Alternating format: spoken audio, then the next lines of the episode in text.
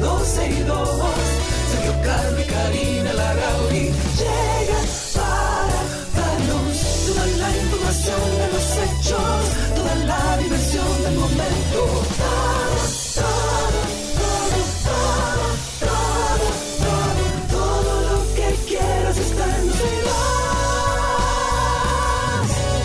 Bueno, hay música, Yo te la pero- canto, yo te la canto, yo te la canto. ¿Cuál te Mm, puedo No, lo que pasa es que estoy esperando que el teléfono mío le dé su gana como de empezar, de subir. Entonces, Porque es que tu teléfono, tu computadora, como que ellos deciden que es al mediodía que van a hacer todo de manera automática. Tú no, No puedes sé. ponerlo a que lo hagas tú, por ejemplo. no sé, pero ponte, tú tienes manual. toda una emisora a las ma- en las manos tuyas. no, ponte cuando yo quise poner mi teléfono, tú me dijiste que No. que era imposible que me olvidara de eso. Entonces yo cerré esa puerta. Lo que te digo ahora es que te ponga ahí, que utilice en, en- ¿cómo se llama? La emisora, que la tienes en tus manos ahora mismo. Y pon una canción. Ponte una Ah, canción ahí. Bueno, para los amigos que están con nosotros a través de YouTube, y a- bueno, a través de YouTube, eh, voy a dejar el LinkedIn, voy a dejar todo eso, YouTube, para que todo el, todo el mundo vaya al mismo lugar. Ahí está, por ejemplo, bueno, nos ven a Karina y a mí. Está también nuestro queridísimo Chiqui, eh, que hoy tiene ropa. Está Chiqui se Cindy. puso ropa, aunque yo tengo la foto sin. y le presentamos desde Santiago de los Caballeros a Malaiga, eh, cariñosamente, bueno, se llama Juan Carlos, pero le pueden decir Malaiga. Eso por un chiste. Eh, y ahí ustedes pueden conocer algo de, del equipo que nos, siempre nos acompaña aquí con nosotros en, en 12 y 2. Mientras tanto, bienvenidos sean todos ustedes a 12 y 2. ¿Tienes una canción ya? Sí, claro, mira la que te tengo. Oye, ver, esta. Qué clásico. A ver, a ver, oye, oye, baila conmigo. ¿A qué te suena? Eso es Michael Jackson. Pero súbele un chingo, porque eso está como. A todo lo que da. Viene. En algún momento. Dale, Michael.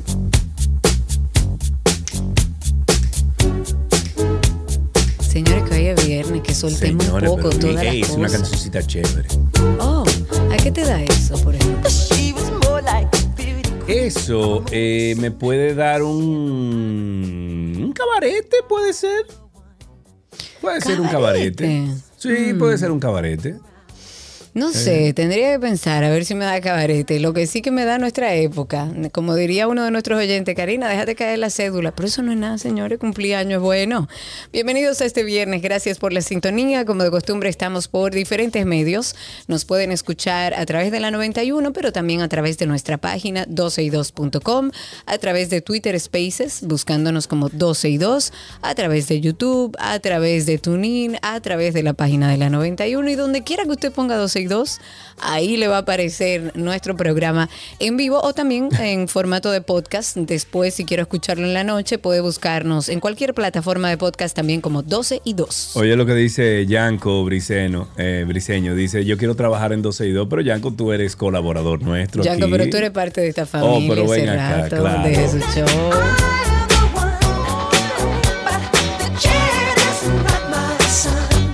Sí, señor. Bueno, así empezamos 12 y 2 en el día de hoy, viernes. Un saludo a Danny Force, que nos dijo por YouTube que estaba viendo el programa desde ayer a las 5.35 de la mañana de hoy.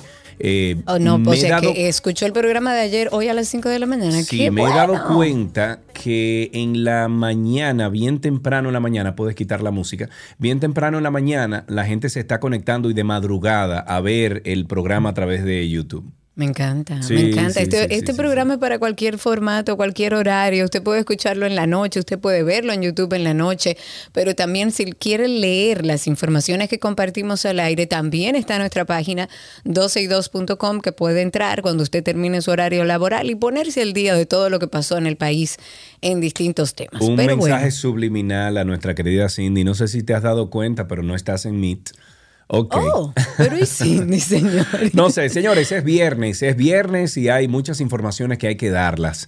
Lo que ayer, bueno, no nos quedó muy claro con el tema de la luz, Karina, es que al dejar sin efecto el alza de la luz, de la electricidad, si se procederá a acreditar lo que ya han cobrado en julio. Entonces, se mantienen en vigencia las aplicadas en abril, junio del presente año. Además, el Consejo Económico y Social, el CES, informó que una comisión de este órgano se reunirá el próximo lunes para discutir el pacto eléctrico y la agenda prevista para el encuentro consiga dos puntos principales, el estatus de las mesas temáticas del diálogo por las reformas y el tema del pacto eléctrico.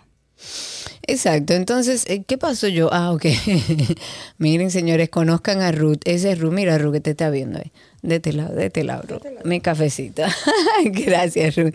Bueno, señores, me lo cojo así. Suéltalo, suéltalo, suéltalo. Ahí está. Ok, ok, señores, este es mi cafecito que me lo adelantaron.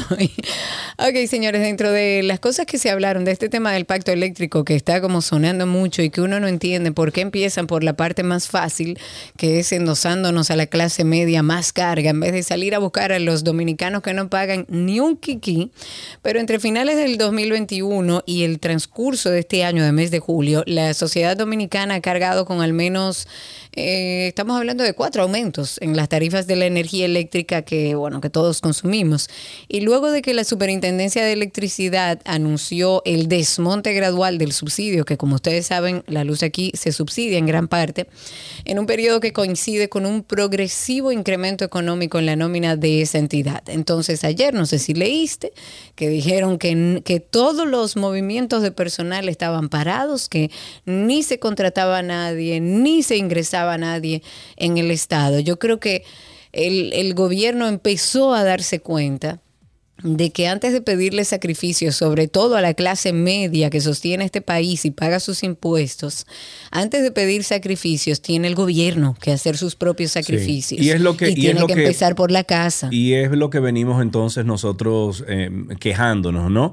De que el presidente Luis Abinader en toda su campaña siempre dijo, ah, nosotros vamos a limpiar primero, vamos a organizar y luego entonces... No y no seamos ha hecho injustos. Se hizo un, para no ser injustos, se hizo eh, al principio de este gobierno, digamos que un ejercicio donde incluso se recuerda, se empezó a pagar personalmente para empezar a liberar las nóminas, por lo menos de las botellas y de aquellos que no trabajaban. eso es las nóminas, eso es la nómina, no estamos hablando de reorganización, de, de, de eficientización de los ministerios y las instituciones. Eso no se hizo, Karina Larrauri. Lo que se hizo fue que se votó un sinnúmero de personas que se entendía que eran del PLD o se entendían que era del gobierno pasado y se puso los compañeritos y se limpió un poquito la nómina. Pero en cuanto a eficientizar nuestras, eh, nuestros ministerios, nuestras instituciones, no se ha hecho un buen trabajo en eso. Entonces ahí es que va el problema. Estamos despilfarrando todavía el dinero que salen de esas instituciones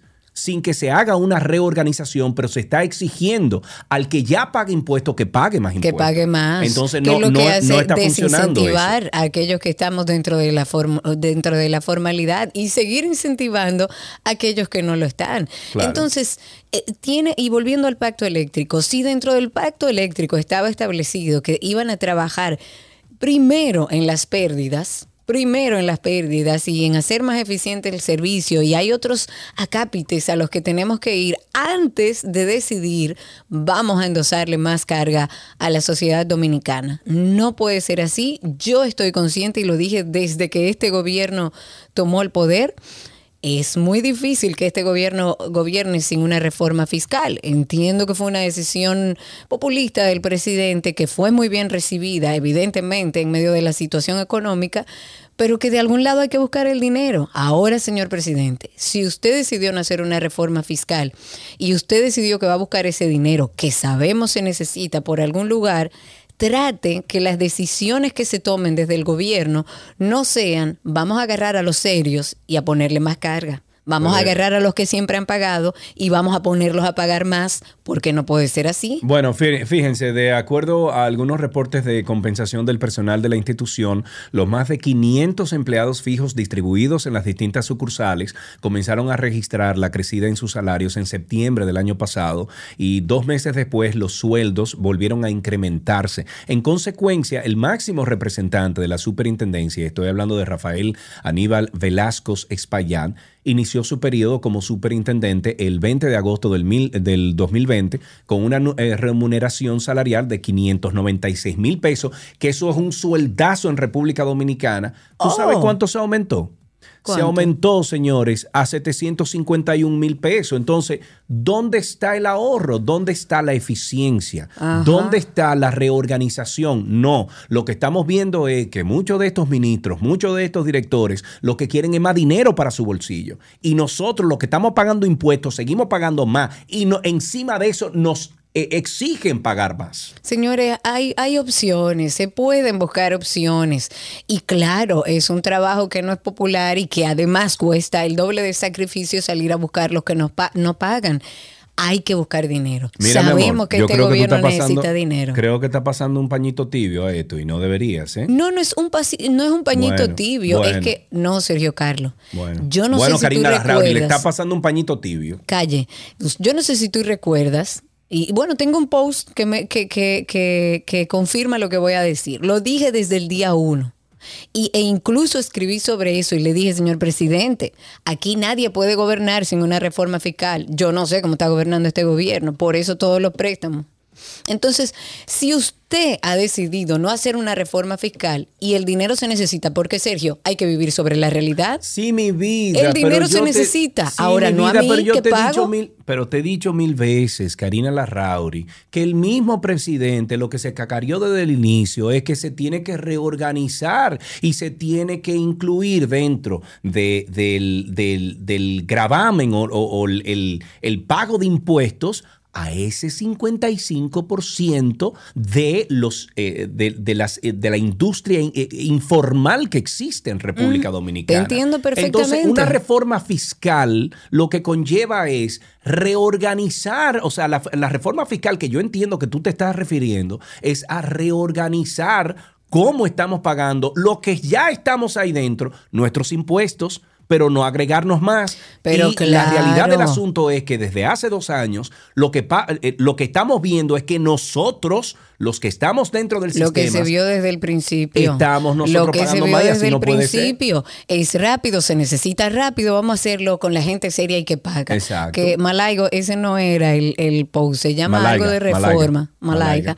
Eh, más para abajo, se llama reforma. Lo que sí, señores, es que tenemos que eh, entender lo siguiente: no es pasándole un pañito tibio. Estamos en una situación de crisis. El país y el mundo. Este país necesita dinero. Este país no ha tocado fondo todavía, ¿eh? No hemos llegado al fondo. Entonces, tomando y partiendo de estamos viviendo una crisis, este gobierno necesita dinero, lo que tiene que hacer el gobierno es, ok, déjame yo salir a buscar los que nos pa- no pagan. O déjame ver, eh, déjame ver dónde yo pongo esta presión fiscal que no sea aquellos que tenemos toda la vida pagando y formales y sosteniendo este país. Punto. Seguimos con otro tema, un tema también de importancia, que es el tema de la extinción de dominio. Eh, la Cámara de Diputados aprobó de urgencia y a unanimidad el proyecto de ley de extinción de dominio para el decomiso de bienes ilícitos aquí en República Dominicana. Hemos hablado extensamente sobre este proyecto de ley. Se le hicieron 36 modificaciones de artículos y numerales, que me encantaría ver cuáles fueron esas modificaciones. Y ante, bueno, toda esta cantidad de modificaciones, el proyecto, cuando sea aprobado ya en segunda lectura, deberá volver al Senado para que se decida si las aprueba o no. Que sería interesante poder ver todos estos cambios. Estamos hablando de 36 modificaciones. Ok, bueno, la ley de 111 artículos tiene más de 12 años conociéndose en el Congreso Nacional y su aprobación se da en momentos en que la actual legislatura está a punto de concluir el próximo 26 de julio. Entonces, entre las enmiendas hechas al proyecto de ley, recibido del Senado eh, figura la eliminación de artículos, modificación de numerales o textos y cambios a considerar. Uno de los puntos más importantes entre las 36 modificaciones ha sido la eliminación del artículo 4, numeral 2, sobre la limitación de los efectos en relación con hechos pasados. La retroactividad que tú y yo hemos hablado tanto aquí. Que eso yo creo que eh, ahí es donde está el tema más espinoso y donde se encuentran abogados eh, en ambos puntos. Abogados que admiro, eh, que están posicionados en, en- las dos puntas, de si esto es anticonstitucional o no es constitucional, o, es, o, o no lacera los intereses de nuestra constitución el tema de la retroactividad o retrospectividad. Y siguiendo con la ley, escuche bien, el PLD, o sea, el diputado del PLD, Radamés Camacho, ha dicho que con la aprobación de esta ley de extinción de dominio, los senadores se comportaron como alumnos que no estudiaron, según él, y que se quemaron además. No lo digo yo, lo dice Camacho, el del PLD. Dice, y cito, digo yo, en el lenguaje de los académicos, los senadores no hicieron su tarea, no estudiaron y ahora que estamos en pruebas nacionales se quemaron en la primera convocatoria. Oh, Eso dijo Camacho previo a afirmar que en la Cámara Baja le van a mostrar el contenido de esta segunda evaluación y ha lamentado que los senadores no evaluaran correctamente el impacto negativo que pudiera tener la aprobación de esta ley por, por según él, las falencias constitucionales que arrastra. Que este es el tema, yo creo, más complicado y más espinoso. De hecho, en la sesión de ayer, eh, él dijo sobre este citado proyecto, sobre esta ley de extinción de dominio, que está pasando por las manos de buenos maestros. Y ojalá y así sea. Y como dice el mismo, eh, ¿cómo que se llama? Camacho, atiende este tema, atiende este tema, atiende este tema. Oh, ven acá. El numerito del día, tengo un numerito del día de este lado, atiendan, numerito del día. 250 millones de pesos, premio mayor. Un abogado denunció que demandó por daños y perjuicios al director general del Consejo Dominicano de Pesca y Ac- Acuicultura, eh, Codopesca, ese es el señor Carlos Ten, quien supuestamente despojó de 250 millones de pesos a la empresa Mazara y Chapone, que agrupa empresarios dominicanos retirados en los Estados Unidos, quienes invirtieron sus ahorros para regresar eh, o para regenerar los pozos pesqueros de Pueblo Viejo en Asua. Entonces, Vegaso explicó que Carlos Ten es una persona arrogante que unilateralmente terminó un contrato que firmaron los empresarios productores eh, de peces el 5 de mayo del 2016 y que ganaron mediante una licita- licitación con Codo Pesca. Atención ahí, que Codo Pesca ha estado en las noticias con un par de casitos ya. ¿eh? Con varios señores, ¿dónde estarán aquella langosta? ¿Tú te? La langosta. ¿Cuánto eran? Eh, 8 mil libras de langosta, Uh, ¿no? muchísimas. No, no. Se- eh, Nuestros oyentes fijos, comenten ahí en YouTube, los que están en YouTube, deben recordar aquel tema de las langostas, que habían decomisado una langosta que habían pescado ilegalmente, pero parece que se la comieron nuestros funcionarios, pues no aparecieron nunca. Nadie nunca supo dónde está. En una nota curiosa, señores, estaba leyendo que fueron encontrados los restos fosilizados de una flor, pero muy rara, junto con una avispa parásita con más de 30 millones de años de antigüedad. Esto fue encont- encontrado aquí en nuestro país, en la mina de ámbar La 30 Búcara. millones, men.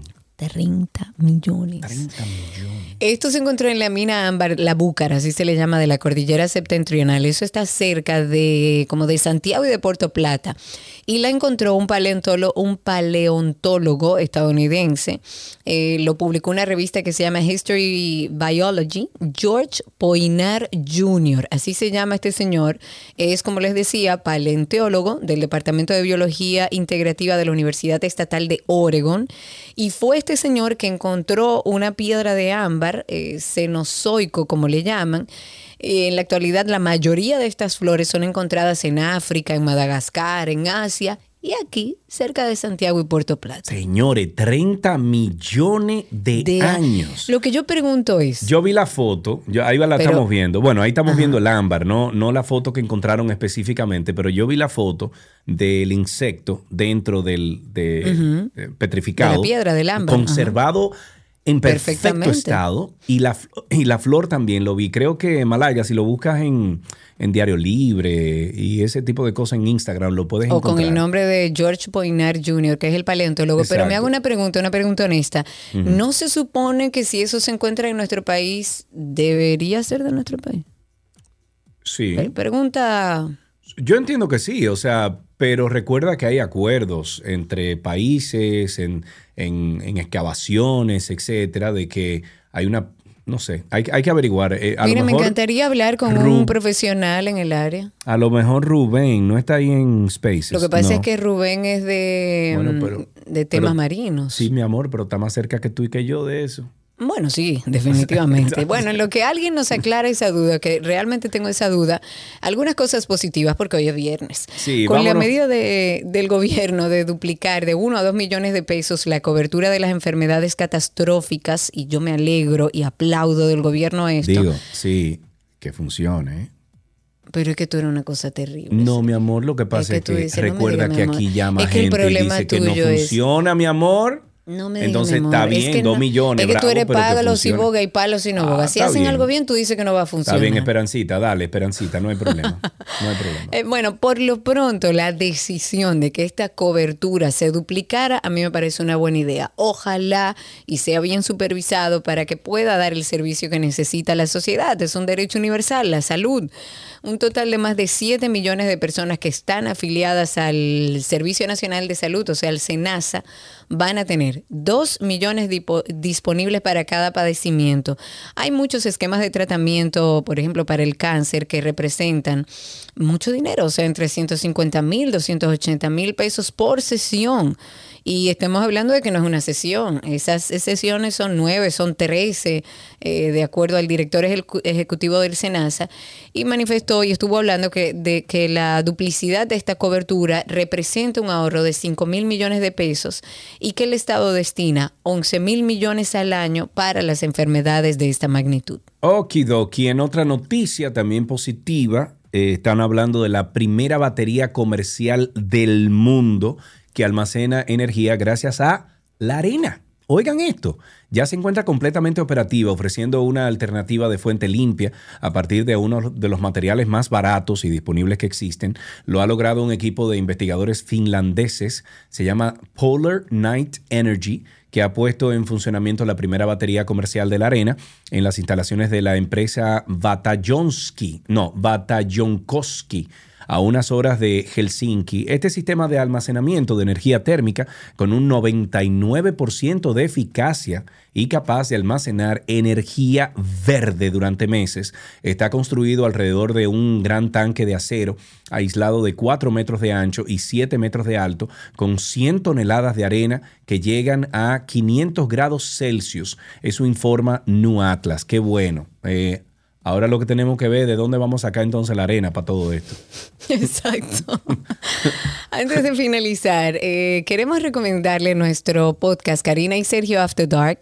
Este viernes vamos a estrenar Léase Today a las 7 de la noche. Estrenamos un episodio muy interesante que hicimos a propósito de que socialmente estamos como tan pendientes de todas las operaciones que hay con temas de corrupción. Quisimos como abordar con un profesional, con una doctora, psiquiatra, forense, que nos ayudara a entender la mente del corrupto. Que nos ayudara a entender qué pasa en la cabeza de aquellas personas que llegan y se corrompen, qué es lo que sucede, cuáles son sus rasgos de personalidad. Todo esto lo, abordamos eh, tomando como punto de partida el caso Medusa, que es el caso que está más activo ahora mismo dentro del Ministerio Público. Así que no se lo pierda, eso es hoy a las 7 de la noche. Pero mientras tanto, ya tenemos ahí muchísimos contenidos, muchísimos episodios que pueden servirle a ustedes de mucho. El más reciente habla sobre dejar ir, señores. Dejar ir, qué rico. After Dark. Hay que aprender el valor que tiene el saber dejar ir para nuestra salud mental. Quisimos abordar un tema que nos ayude como a ir liberando esas cosas en las que hacemos resistencia. ¿Por qué se nos hace tan difícil dejar ir? Esa tendencia a guardar en la gaveta para no pensar, no sentir y lo que se tiende es a permanecer en un bucle. Entonces ese ciclo generalmente, por lo tanto, tienen dificultades para dejar ir. Personas que tenemos que dejar ir, que pueden ser parejas, que pueden ser amigos. Suelen ser el tema de las relaciones las situaciones más difíciles para dejar ir, porque implica un proceso de autorrevisión y sobre todo de poder hacer frente a la situación. Vas a comprender que hay cosas que no tienen cabida en tu vida y en tu crecimiento emocional. Entonces aprende a dejar ir.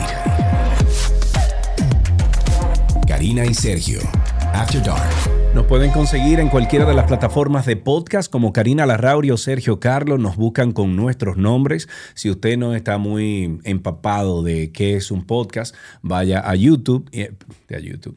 Vaya a Google y en Google usted pone ahí Karina Larrauri Podcast o Sergio Carlo Podcast e inmediatamente le va a salir un sinnúmero de networks en los que estamos distribuidos. Eh, incluso ahí en Spotify, usted puede abrir la aplicación de Spotify si tiene la versión gratis o la versión eh, o la versión paga, no importa. Usted baja la aplicación y usted busca ahí Karina Larrauri. Sergio Carlos y le sale de primero también sale el arroba 262 que es el programa de radio que usted está escuchando ahora mismo. Así empezamos este viernes 22 de julio del año 2022 aquí en 262. Lo mejor de la web llega a ustedes gracias a Aeropack, mi courier.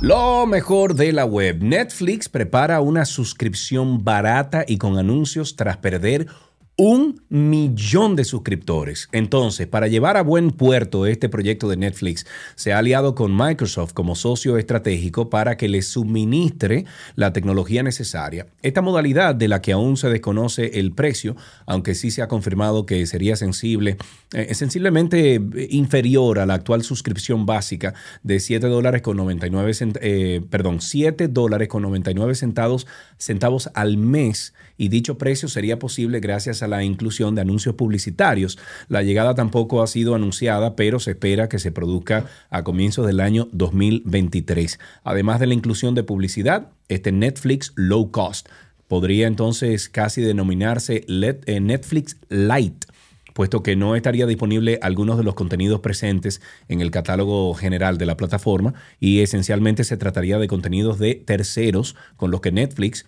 puede tener acuerdos de exclusividad que incluyan no poder eh, distribuirlos con anuncios. Lo que sí parece seguro es que estarían completamente disponibles. eh, son todos los documentales, series, películas de producción propia de Netflix, pero con anuncios. Dice Yanko que ve difícil que recuperen ese millón y yo también. Yo creo que Sí, sí. es una situación donde las plataformas deberían quedarse tranquilitas. La gente está, miren señores, que no puede ni con dos dólares más. No puede. En otra información que no te he oído hablar de Airbnb, pero eso va a ser en tránsito. No te, no te alteres.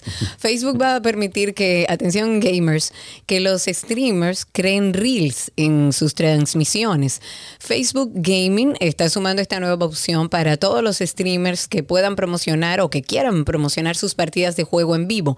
La idea es que puedan tomar como clips de sus transmisiones de juego y convertirlos en reels para que puedan compartir con su audiencia eh, usando esta nueva función que se llama Clips to, to Reels. La nueva función Clips to Reels va a permitir a los creadores formatear y compartir lo más destacado de los clips y VOD desde su eh, biblioteca de clips en Creative Studio con un proceso que es bastante simple. El reel tendrá la vista dual para que para mostrar tanto la partida del juego como la cámara en vivo del streamer. Un video de 60 segundos que va a mostrar lo mejor del juego o la parte más emocionante de la transmisión. Y para realizar esta edición, los creadores solamente van a tener que ir a la versión de escritorio de Creator Studio y seleccionar desde el panel izquierdo de la sección, dice Administración de Archivos. Ahí usted le va a dar. Y una vez en ese apartado, solo necesita buscar la categoría Clips seleccionar crear reels para recortar las secciones del video que nosotros querramos e incluirlo en este formato. Así de simple. Así de simple y siempre invitándolos a ustedes a que se suscriban porque hoy a las 7 de la noche se publica un Karina y Sergio After Dark nuevecito. After Dark. Hay que aprender el valor que tiene el saber dejar ir para nuestra salud mental. Quisimos abordar un tema que nos ayude como a ir liberando esas cosas en las que hacemos resistencia. ¿Por qué se nos hace tan difícil dejar ir? Esa tendencia a guardar en la gaveta para no pensar, no sentir y lo que se tiende es a permanecer en un bucle. Entonces ese ciclo generalmente, por lo tanto, tienen dificultades para dejar ir. Personas que tenemos que dejar ir, que pueden ser parejas, que pueden ser amigos. Suelen ser el tema de las relaciones las situaciones más difíciles para dejar ir, porque implica un proceso de autorrevisión y sobre todo de poder hacer frente a la situación. Vas a comprender que hay cosas que no tienen cabida en tu vida y en tu crecimiento emocional. Entonces aprende a dejar ir. Karina y Sergio, After Dark. Karina y Sergio After Dark se publica siempre a las 7 de la noche un episodio nuevo, pero recuerden que hay más de 50 temas que hemos tratado en este podcast que no pierden vigencia. Es un material, como se dice, un contenido verde, que no pierde vigencia. Eh, eh, mira, me salió el Santiago, que no pierde vigencia. Es Malaiga que me está... Es Malaiga como, que se Santi- te, como, te como Juan. Carlos está en Santiago, es Malaiga que me está haciendo... Pero bueno, no, no pierde vigencia. Pueden entrar a Karina y Sergio After Dark a través de Google. Ponen Karina Larrauri Podcast, Sergio Carlo Podcast y ahí se encuentran con nosotros. Hasta aquí, lo mejor de la web en 12 y 2.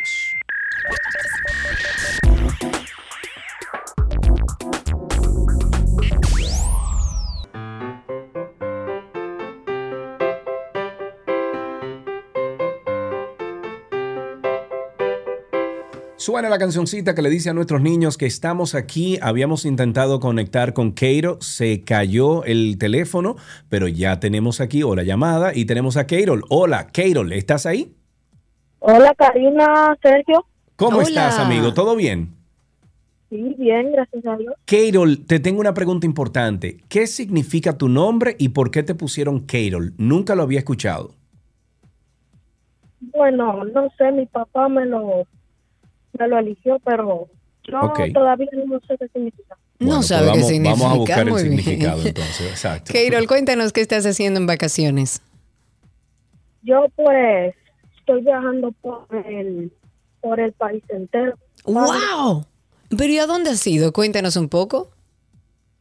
Bueno, he ido a San Pedro, La Romana, Santiago, Domingo y Barahona. ¡Wow! Pero un 360. Qué rico hacer turismo interno. ¿Y te sabes un chiste, Keirol? Eh, me sé una adivinanza. Adelante usted. Bueno, si yo tengo, mira, si mi hermana ten- tiene seis años y yo tengo el doble, ¿cuántos años, cuántos años yo voy a tener cuando ella tenga 36? No, yo no. No participo ahí, Keirol. Lo siento. Yo no Mira. sé cuánto va a tener. ¿Cuánto va a tener? No, no. Dime. Eh, y 72. Tú lo que me pusiste fue un problema matemático. Ahí Mira, tú me Keirol. ganas, pero de, de carrera. Busqué, Keirol, el significado de tu nombre. Dice que usted es bastante complejo en términos del amor, que todavía tú no estás ahí porque estás muy chiquito, ¿verdad? Y eh, dice que quiere todo y su contrario. Esto a veces puede ser dar, eh, dar lugar a los aspirantes a la armonía y al equilibrio. Entonces, ya se la siguiente- complicaste. sí, Exacto, sí. sí. Keiro, búscate en... Sí, es muy lindo tu nombre, nos encanta y aquí tenemos regalitos para ti. únicamente. Hasta aquí, ¿qué aprendiste hoy en 12 y 2? Ya regresamos.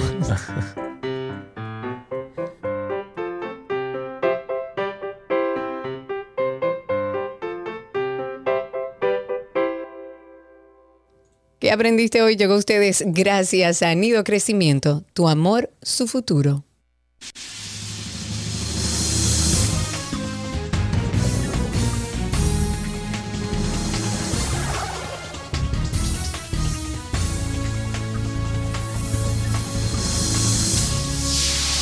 Ya estamos en cine, señoras y señores, damas y caballeros. Tan, tararán, tararán, tararán, tararán. Y tenemos con nosotros a nuestra queridísima productora de radio, a Nina Rodríguez. Lo pueden buscar o la pueden buscar a ella en Instagram en arroba annina con doble N, Annina Rodríguez de Reset Radio de 6 a 7 de la noche a través de la X102. A Nina, en el día de hoy hablaremos de varias cositas ahí. Hello. Hola, Anaina.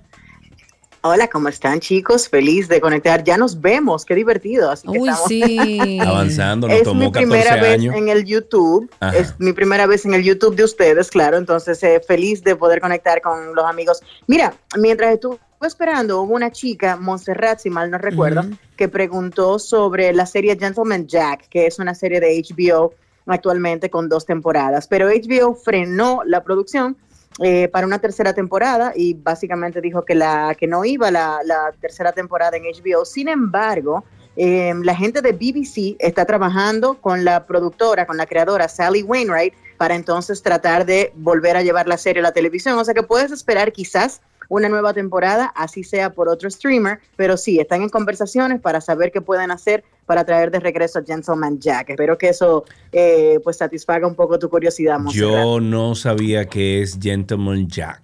Yo tampoco no le he visto. Gentleman Jack es, es una pieza de periodo sobre una relación eh, de, una, de unas chicas eh, que son lesbianas. Y bueno, básicamente nos, nos cuentan las aventuras de Gentleman Jack, que así es conocido el personaje principal. O sea Ah, bueno. que por al menos más, o menos va por ahí el asunto. Es una pieza de época, eh, está muy bien catalogada. Creo que por eso el todo el- este sentimiento de no se la lleven porque tiene su público y hay muchas personas pendientes a esta producción. Los amigos que están a través de la plataforma YouTube pueden ver ahí imágenes de Gentleman Jack. Parece que es algo de época, obviamente. Sí, Sí. es de época. Ok. Eso bueno, como- pues vamos a hablar un poquito.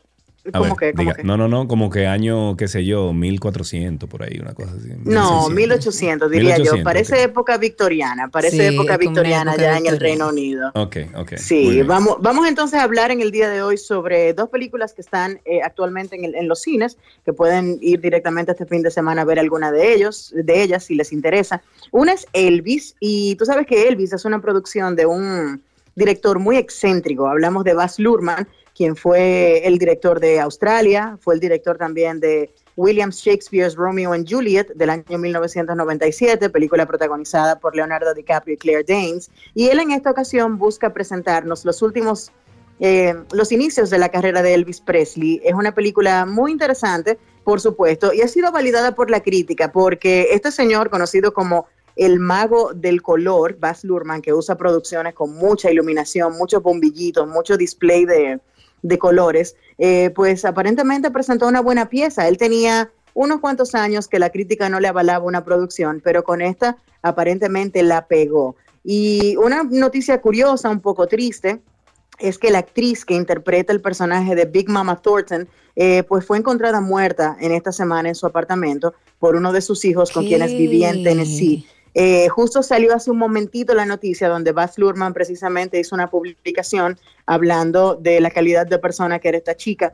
Eh, 44 años de edad tenía y aparentemente eh, era una persona que no se encontró ningún tipo de, foul play, pero la policía dijo que están esperando la investigación de la autopsia para poder decir a ciencia cierta eh, por qué murió esta actriz que interpreta a Big Mama Thornton.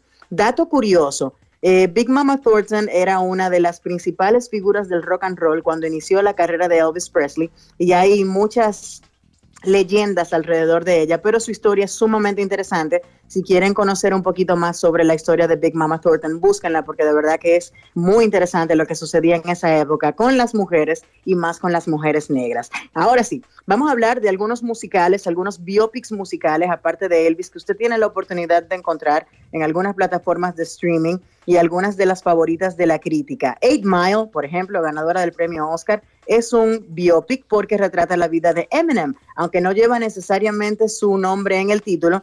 Todos sabemos que es la historia de cómo Eminem llegó a ser el- la figura que es, el rapero que es, cómo irrumpió en la escena y cómo creció, lo que, bueno, pues le dio material para componer todo lo que conocemos de él. Otra de las favoritas es La Vie en Rose del año 2007, que obviamente retrata la vida de Edith Piaf, eh, cantante parisina, impresionante, una de las más queridas y más recordadas, y fue interpretada magistralmente por Marion Cotillard.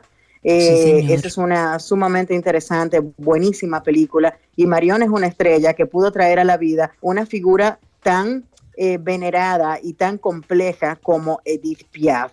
Otra película es The Doors del año 1991, donde Muy buena. conocemos la historia no solo tras la agrupación, sino sobre la vida de Jim Morrison, uno de los personajes, digamos que más pintorescos, para ponerlo bonito, del rock and roll de los años 60. Yo le pusiera controversial y ya así es elegante. y él era pintoresco, él, él, hacía cosas interesantes. Bueno. Sí, no, no, Mira, yo no le quito sus méritos.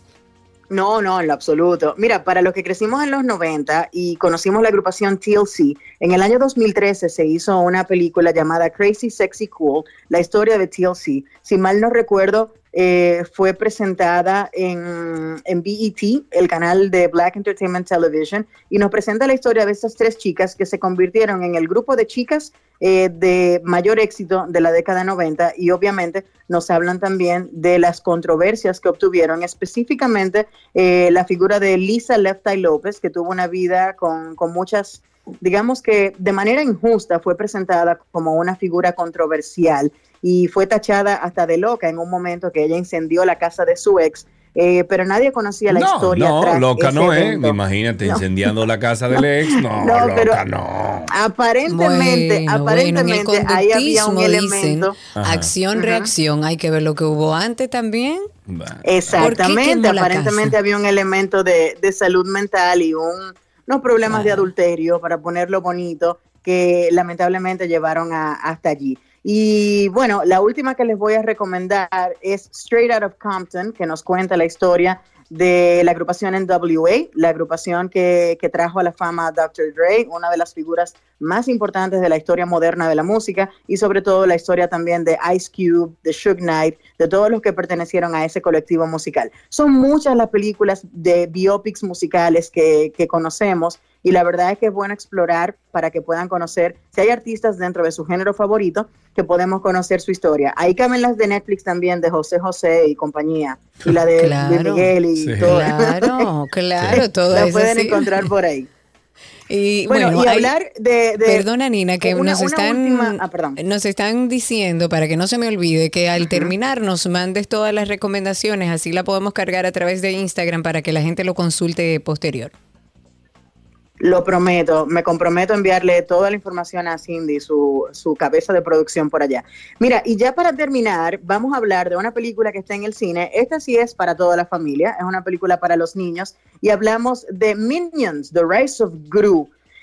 Y la razón por la que yo elegí esta película es porque me sorprende muchísimo que luego de haberse creado un universo a través de Despicable Me y Despicable Me como tal, ya tener como cuatro películas, crear un spin-off solo enfocado en los Minions y en todas sus acciones, eh, y que siga siendo tan bien valorada. Estamos hablando de que Minions, la nueva, tiene un 70% de frescura en Rotten Tomatoes, pero el público le da una validación de un 90%. Tienen que ser de los personajes más queridos de la historia del cine o de la historia moderna del cine. Yo los Yo recuerdo que yo fui a ver yo fui a ver la primera película cuando yo vivía en la ciudad de Nueva York y fui con, mi amigo Waldo al cine y yo no te puedo explicar lo divertido que fue toparnos con aquellas figuritas amarillas tan chulas que no entendíamos, pero que amábamos. Que uno no entiende nada, pero los ama, exacto. Nada. Pero hay hasta traductor del lenguaje Minion, Karina. Yo no sé que tú entiendas eso. Ok. Bueno, pues la casa Universal creó un universo alrededor de esta, de esta primera película eh, nos presentan la historia de, de, Gru y todo lo que sucede con Despicable Me y entonces la historia de los Minions y cómo fueron evolucionando hasta llegar a ser los eh, súbditos de Gru, que es su líder en la primera parte. Eh, y la verdad es que hay un dato interesante, esta película, esta saga de películas, ha, llevado ya a, Universal más de 4 mil millones de dólares en ganancias. Pero lo importante es que son consistentes. Las historias son muy bien contadas, son muy bien logradas y de verdad que gozan de muchísima popularidad y cariño, que es muy extraño encontrar cuando verdaderamente hay cariño alrededor de una de un universo cinematográfico, de algunas figuras que nos llaman la atención. Así que 100% recomendado pasar por el cine a ver Minions, The Rise of Gru, que forma parte del universo de Despicable Me. Perfectísimo. Me gusta. Yes. Bueno, ahí en, en YouTube ustedes se han dado eh, el banquete de que todo lo que Anina ha mencionado, ustedes lo han visto ahí en video. O sea que pueden compartir ese enlace para que los amigos también, o, sus amigos también puedan enterarse de todo esto. Anina, muchísimas gracias como siempre por estar con nosotros. Siempre, chicos. Un abrazo para ustedes. Un Bye. beso. Anina Rodríguez estuvo con nosotros. Recuerden, está en Reset Radio de 6 a 7 de la noche a través de la X102. Ahí pueden encontrar a Nina y también en su Instagram, arroba Annina con doble N, Annina Rodríguez. Hasta aquí cine en 12 y 2.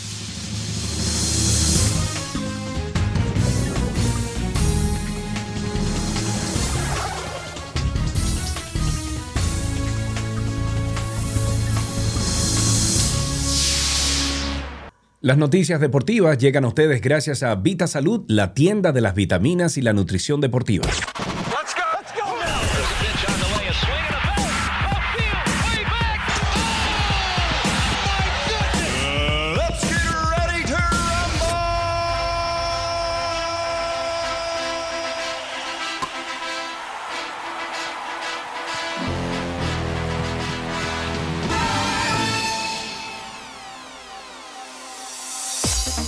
Las noticias deportivas. Empezamos con una olímpica. Las velocistas Marilady Paulino y Fiordalisa Cofield se medirán hoy en la final de los 400 metros planos del Campeonato Mundial de Atletismo en Eugene, Oregon.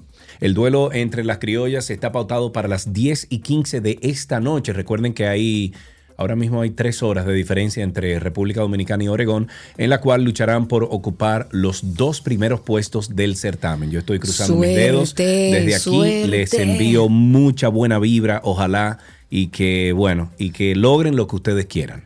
Sí, y ellas han demostrado que tienen muchísima capacidad y disciplina para hacerlo. Estas dos dominicanas, Marilady y Fiordalisa, todo lo demás son gente que no tiene nada que hacer.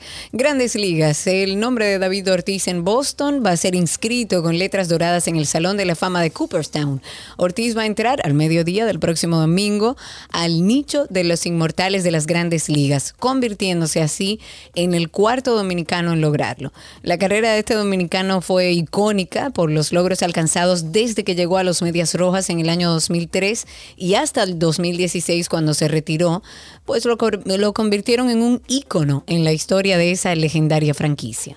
Me voy con Fórmula 1. El neerlandés Max Verstappen de Red Bull, líder del Mundial de Fórmula 1, declaró con miras al GP, al Grand Prix de Francia del, certa- del certamen y que se disputa este fin de semana en el circuito de Paul Ricard. Esto es en Le, Cas- Le Castellet o Le Castel, que tiene ganas de mejorar el resultado de Austria, donde dos domingos acabó segundo por detrás del mm, Charles Leclerc de Ferrari, que lo secunda a 38 puntos. Y si nos vamos a ciclismo, el ciclista colombiano Miguel Ángel López fue retenido a su llegada al aeropuerto de Madrid por un control de equipajes. Eso informaron en el día de hoy algunas fuentes rechazando que tuviera que ver con una investigación por tráfico de medicamentos. No está investigado, dijeron estas mismas fuentes, rechazando que esta retención de este colombiano a su llegada a Madrid tuviera que ver con un supuesto caso de tráfico de medicamentos en el que, según algunos medios, estaría siendo investigado. Según la información del portal Ciclo 21, que fue de donde extrajimos esta información, que además recogieron varios medios, el ciclista del equipo Astana fue detenido por la investigación abierta, esto en torno al médico Marcos Mainar por tráfico de medicamentos y blanqueo de capitales. Según ese medio, el colombiano está investig- investigado por ese asunto y podría tener que declarar en octubre ante el juzgado que instruye el caso en Cáceres. Eso es como al oeste de España. Ok, nos vamos a una última noticia de fútbol americano. El jugador, el jugador del Arizona Cardinals, JJ Watt, se ofreció a pagar el funeral del abuelo de una, de una aficionada de los Houston Texans que estaba vendiendo un par de tenis y una camisa del ala defensiva. Eh, a través de su cuenta de Twitter, el exjugador de los Texans acudió en ayuda de Jennifer Simpson, quien en redes sociales ofreció por 60 dólares un par de tenis de la edición de JJ Watts, así como una playera del jugador cuando militaba con la escuadra de Houston. Simpson colocó estos artículos a la venta para cubrir parte de los costos del funeral de su abuelo. Sin embargo, JJ Watt le dijo a la aficionada que se haría cargo de todo. Qué buen corazón. Ojalá que eso le pueda ayudar. Y hasta aquí las informaciones deportivas en 12 y 2.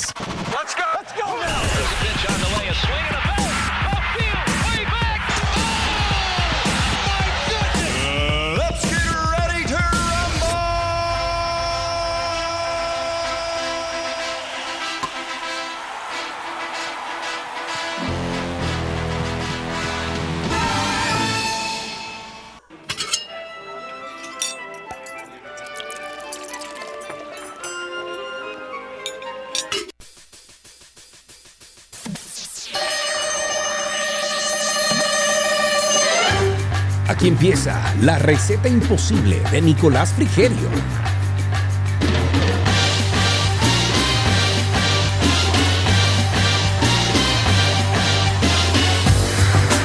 Ok, ahí está Nico. Nico, ¿qué onda? ¿Nico? Nico. ¿Cómo están? ¿Cómo Ah, están? ok, muy bien. Nico, no, Sí. eh, parece que Sí. había como un delay. Déjame conectarlo de nuevo. Lo desconecté y lo volví a conectar. Ahora sí, Nico, Ah. que había como un delay. ¿Cómo estás, amigo? Muy bien, ¿y ustedes? Bien. Bien, bien. no, dice, dice Michael Camaño de que, oh, qué bien, Lionel Messi en la receta. Mm, mm, no, Nico es de Uruguay, aunque es como lo mismo, pero es uruguayo. Amigo, bienvenido, gracias por estar aquí. ¿Viste cómo te la tiré? Mm. Mm. Nicolás Frigerio está con nosotros. Hoy vamos a hacer una receta con nuestro Nico. Vamos a cerrar esta semana que ha sido bastante fresca, refrescante, con una receta con apio. ¿Te gusta el apio, Nico?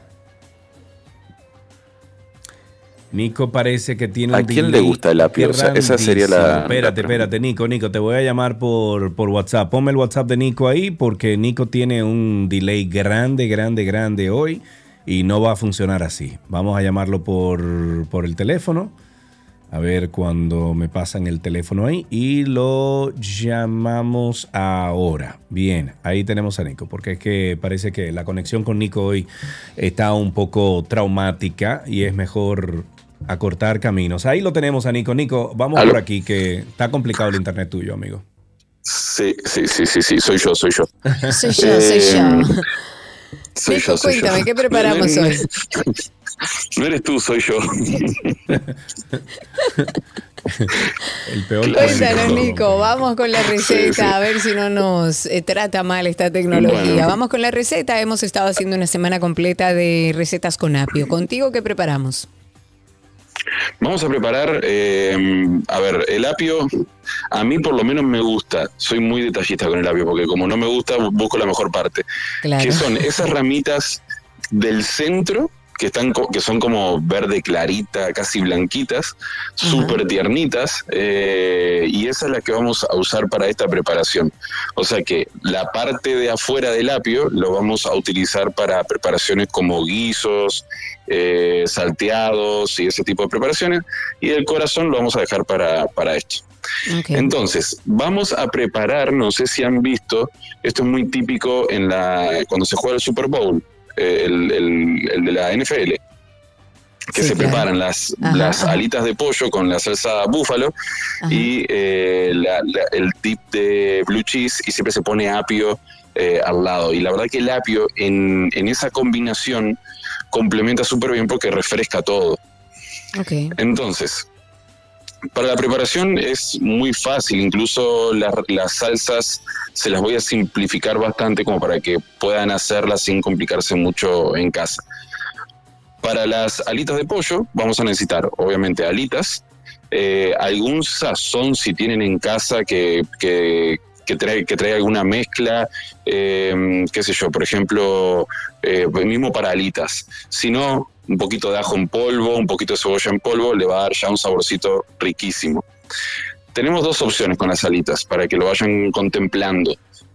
Freírlas, que es como la parte siempre rica, o hacerlas en, en el horno o en el air fryer. Que también quedan muy buenas. Para las salsas, para la salsa picante, la, la salsa búfalo, muy fácil, vamos a utilizar mantequilla y sriracha. Lleva algunos ingredientes más, pero les voy a dar esta, esta preparación muy fácil.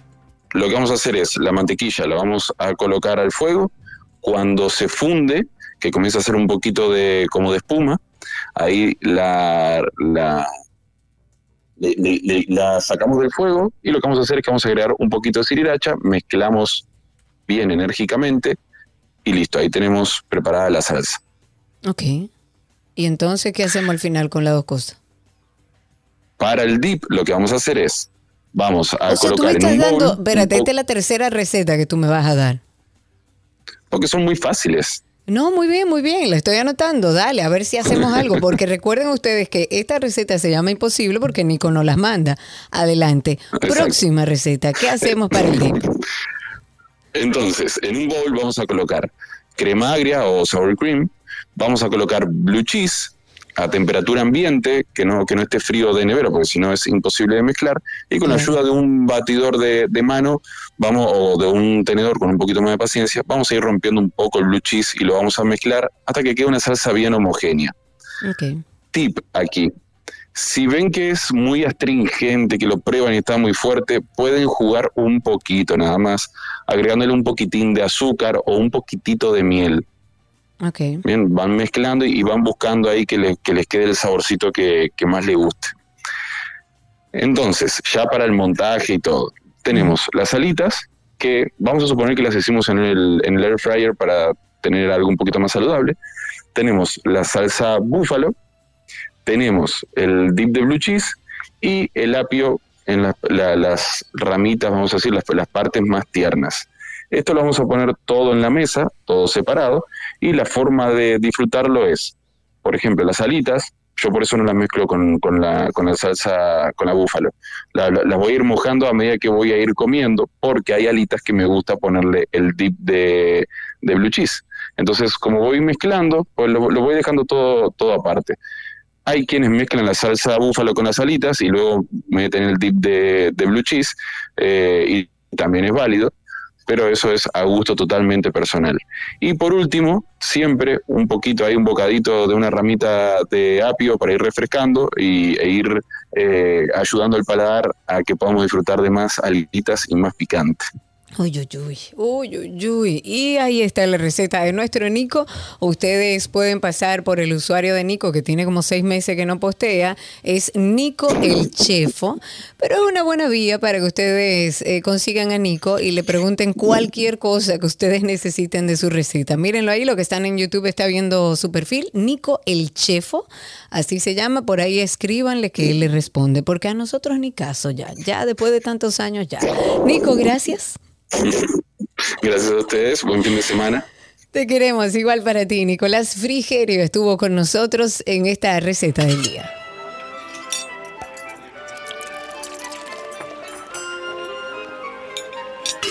Tránsito y Circo llega a ustedes gracias a Marión Autos, tu inversión segura en manos expertas.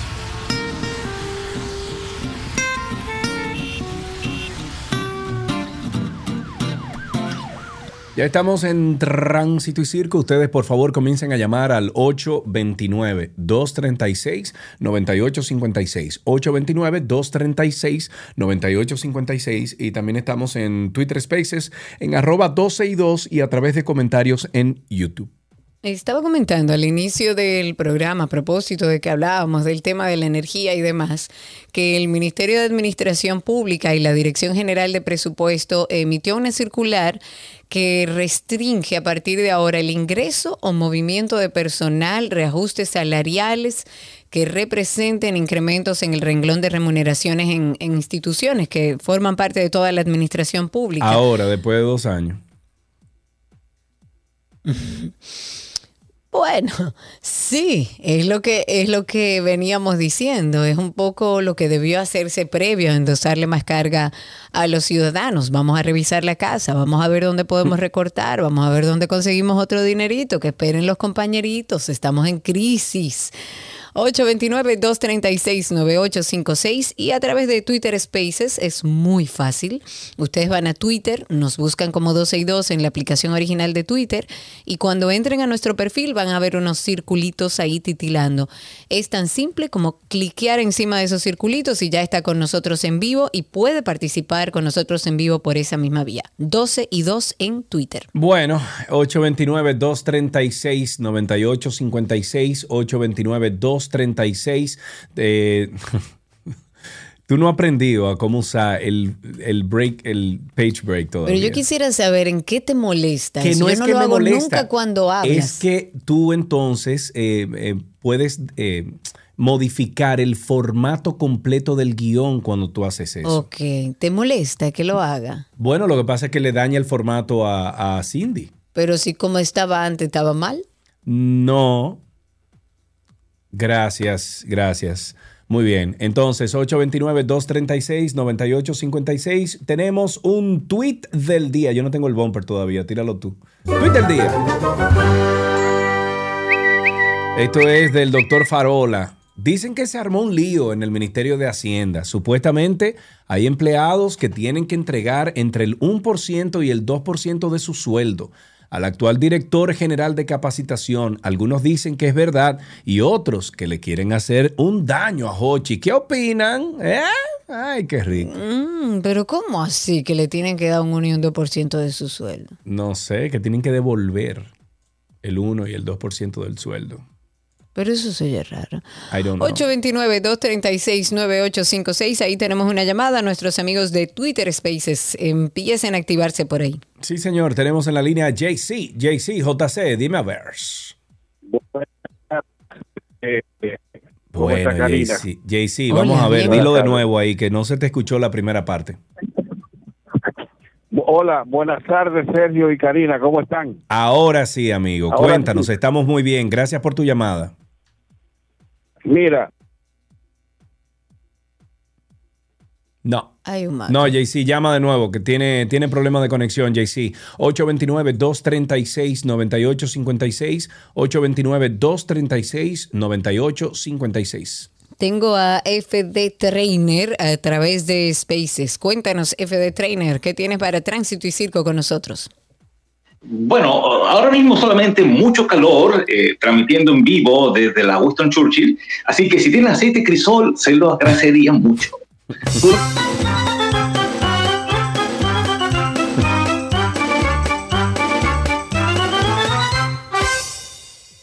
Dios mío. 829-236-9856. Cuéntenos cómo está la calle, cómo está el tránsito, cómo anda el circo, cómo está su factura de energía eléctrica. Hay una noticia que salió de la eh, y salió del abogado de defensa de Mariluis Ventura Garrido que ha asegurado que su cliente fue agredida y herida por una reclusa en el recinto carcelario donde guarda prisión preventiva. El abogado de Marilois, que se llama Cirilo de Jesús Guzmán, dijo que su defendida la agredieron ayer jueves, fue agredida por otra interna en el Centro Correccional de Najayo Mujeres, que es donde se encuentra. Y de acuerdo con la nota, que fue una nota de prensa que envió eh, ella fue agredida por una reclusa española. Es un incidente que todavía es bastante confuso, no se entiende lo que pasó. Él dice que la vida de su defendida, que tiene, como sabemos, 65 años, corre peligro en prisión. Dijo que de, de- que de la jueza de instrucción haber valorado en su justa dimensión cada uno de los eh, de las cosas y presupuestos de arraigo que presentaron en la audiencia pasada eh, en buen derecho, pues su clienta podría estar en prisión domiciliaria o con un localizador, pero a salvo. Eso es parte de lo que indica este, este documento que envían a la prensa. Tenemos una llamadita aquí, tenemos a Diego en la línea. Buenas tardes, Diego, adelante. Cuánto calor, señores, demasiado Sí. calor. Pero yo creo que en la Cámara de Diputados y en la Cámara de Senado debe ser más calor, porque ellos recibieron ese asunto, hicieron modificaciones. ¿Qué, qué, qué es lo que vamos a hacer con esta gente? Porque siempre se lo ponen cómodo para ellos y a uno jodiéndolo por donde ya ustedes saben. Cuánto siento. Cuán- me imagino que hay muchos identificados contigo. Vamos a aprovechar, hacemos un corte para tener contacto con nuestra publicidad. Ustedes siguen llamando 829-236-9856. Ya regresamos.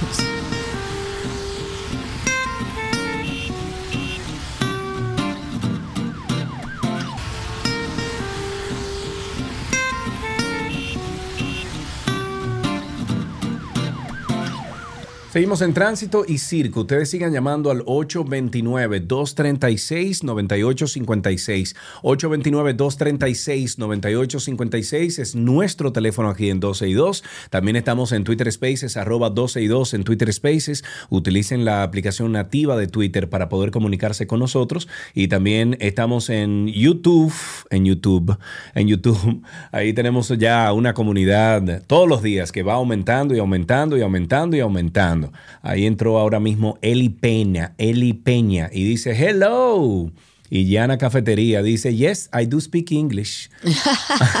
Vamos a pedirle allá en la cafetería, suban el radio a todos los que están ahí. Saludos y recuerden que estamos también en Twitter Spaces, que pueden por ahí buscarnos como 12 y 2. Ahí tenemos dos llamaditas. La primera es JP, que está en la línea. JP, cuéntanos. Sí, buenas tardes, Sergio, Karina, ¿cómo están? Adelante, mi querido. Aquí de camino al sitio con Keirol al lado, Keirol hijo mío. ¿oíste? Ah, pero muy bien. Ah, él fue que llamó ahorita. Eso, sí. Eso se hereda, eso se hereda, ¿viste? Pregunta, eso pregunta, pregunta. ¿Por qué le pusiste ese nombre que él no supo decir? Es un poquito larga la historia, eh, después hablamos de eso. Ok, está bien. Pero hay una historia, hay una historia. Está bien. Oye, en estos días cuando estaba preguntando que qué se ha hecho este muchacho del Intran, ¿cómo es? Hugo Vera, Ajá. Estaba por comunicarme y Hugo Vera me, me recuerda a alguien, uno que cuando estaba fuera del gobierno inventó una formulita y después como que no le dio. Hey, que no? hey, ¿No le hey, funcionó? hey.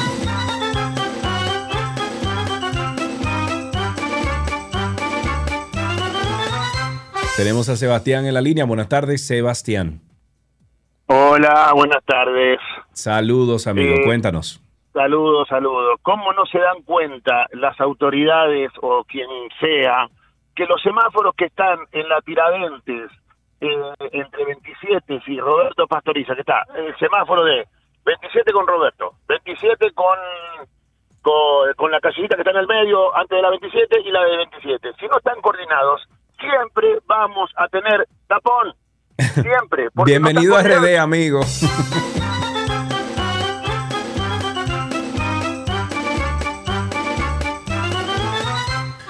Seguimos con más llamadas. Karina, aquí tenemos a Carlos en la línea. Buenas tardes, Carlos.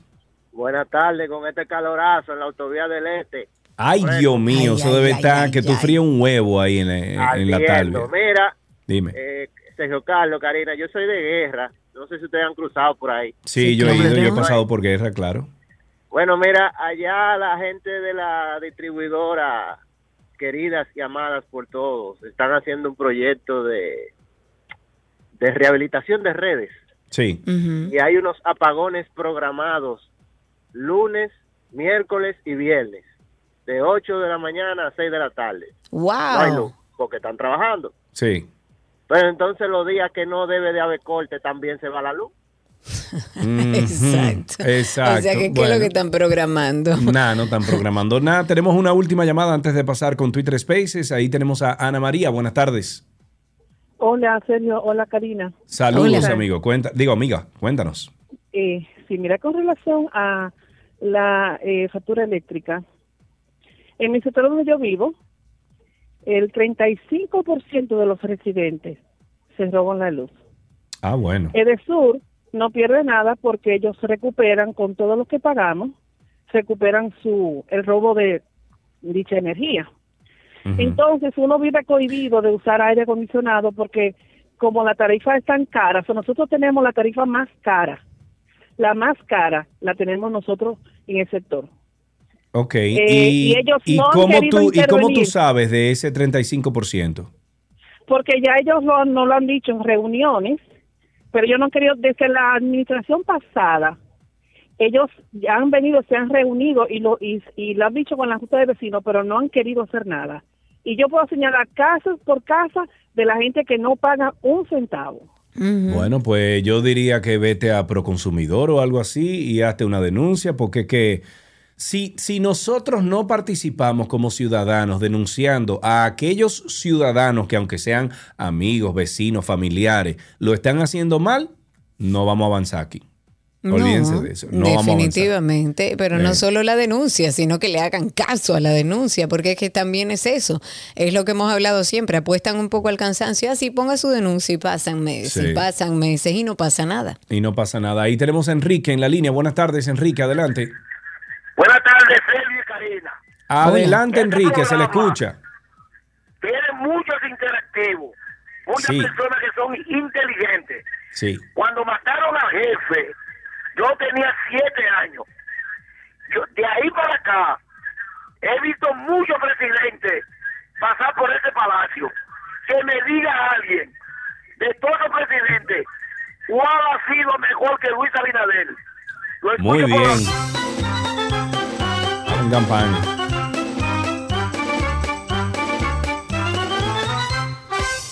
Quizás nuestros oyentes puedan decir quién ha sido mejor que Luis Abinader al 829-236-9856. Tenemos a través de Twitter Spaces a nuestra amiga Patricia. Adelante, Patricia, habilita tu micrófono, cuéntanos. Buenas tardes. Hola. Eh, gracias. Contenta porque leí que Rusia y Ucrania firmaron un acuerdo ¿Qué? que van a, a- sí, van a permitir la exportación de, De granos. granos, sí, eso sí. Sí. No, es como que, no es como que acabó nada ya, pero por lo menos llegaron a ese Por acuerdo. Por lo menos va a comer la gente que depende de eso. Exactamente. La hambruna va a mejorar. Exactamente. Y puede que termine la guerra, quién sabe. Ojalá. Ojalá. Sí, porque permitieron no atacar. Durante la travesía de esos productos, no atacar.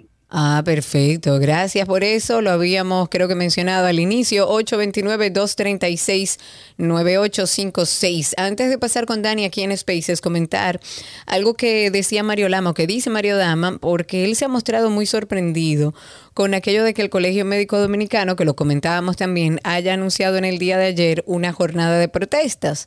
Recuerden que ellos anunciaron que va a comenzar una marcha al Palacio Nacional el próximo miércoles 27 de julio, porque ellos entienden que ese gremio, eh, perdón, Mario Lama entiende que ese gremio, le hace el Colegio Médico Dominicano, siempre ha tenido las, eh, las puertas abiertas del Palacio Nacional, del Gabinete de Salud, para abordar cualquier inquietud, y que él no entiende por qué se llama a esta jornada de protestas a partir del miércoles 27 de julio, cuando ellos saben que pueden discutirlo sobre una mesa. No me diga, en la mesa, para que no pase nada.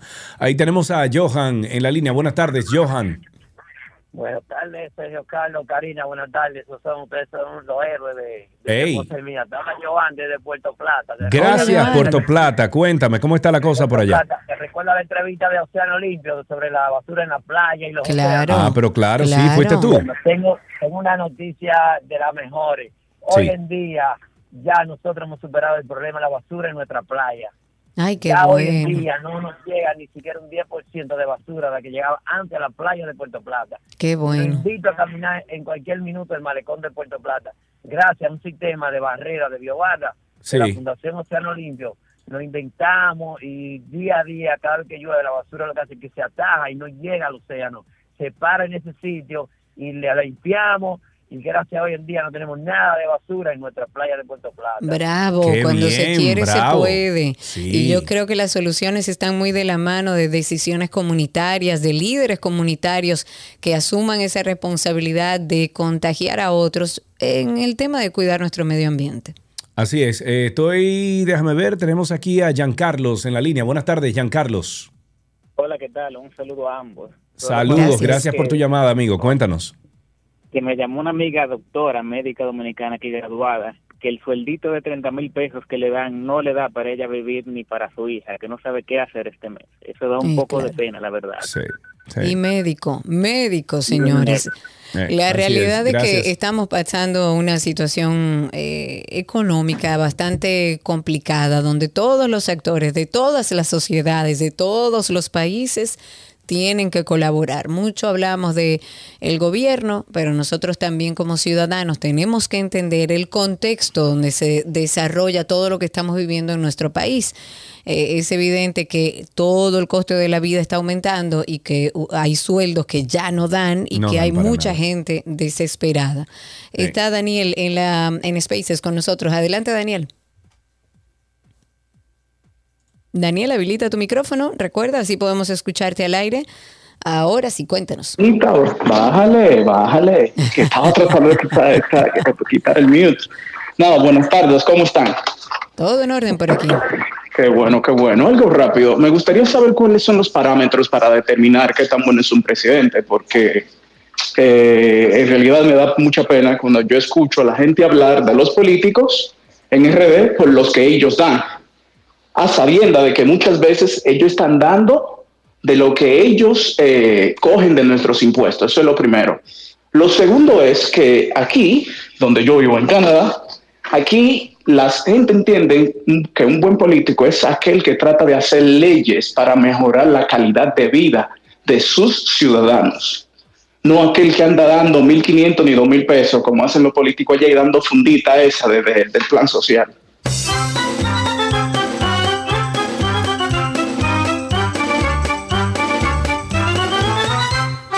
Quería comentar, Luisa Cruzet, nuestra oyente, parte de nuestra comunidad ya de los de siempre, comentaba a propósito de una pregunta que hacía un oyente, que el lugar, el organismo para asuntos relacionados con temas de electricidad es Protecom. Para los asuntos relacionados con bancos comerciales es pro usuario y para todo lo demás pro consumidor. Pero para el oyente que nos eh, llamó y nos planteó la situación que está viviendo, Protecom es el organismo para asuntos relacionados con temas de electricidad. Así que llama ya y dale seguimiento a través de ahí. 829-236-9856. Hay cuatro hombres y una menor de edad que están detenidos por la supuesta implicación en la muerte de Frederick Alberto Pérez Ventura, de 32 años. Recordemos que el cadáver fue hallado el domingo 17 de julio en el vertedero del sector La Guayiga. Eso es en Pedro Brán. Los supuestos responsables fueron identificados por la policía como Jeremy de Jesús Rodríguez Evangelista, que le dicen el monoplata, de 20 años, Christopher Arredondo, el prota, de 20 años, Argenis Nelis Morillo de los Santos, el tubito, de 19 años, Reinaldo Antonio García Danger y una menor de edad de 16 años.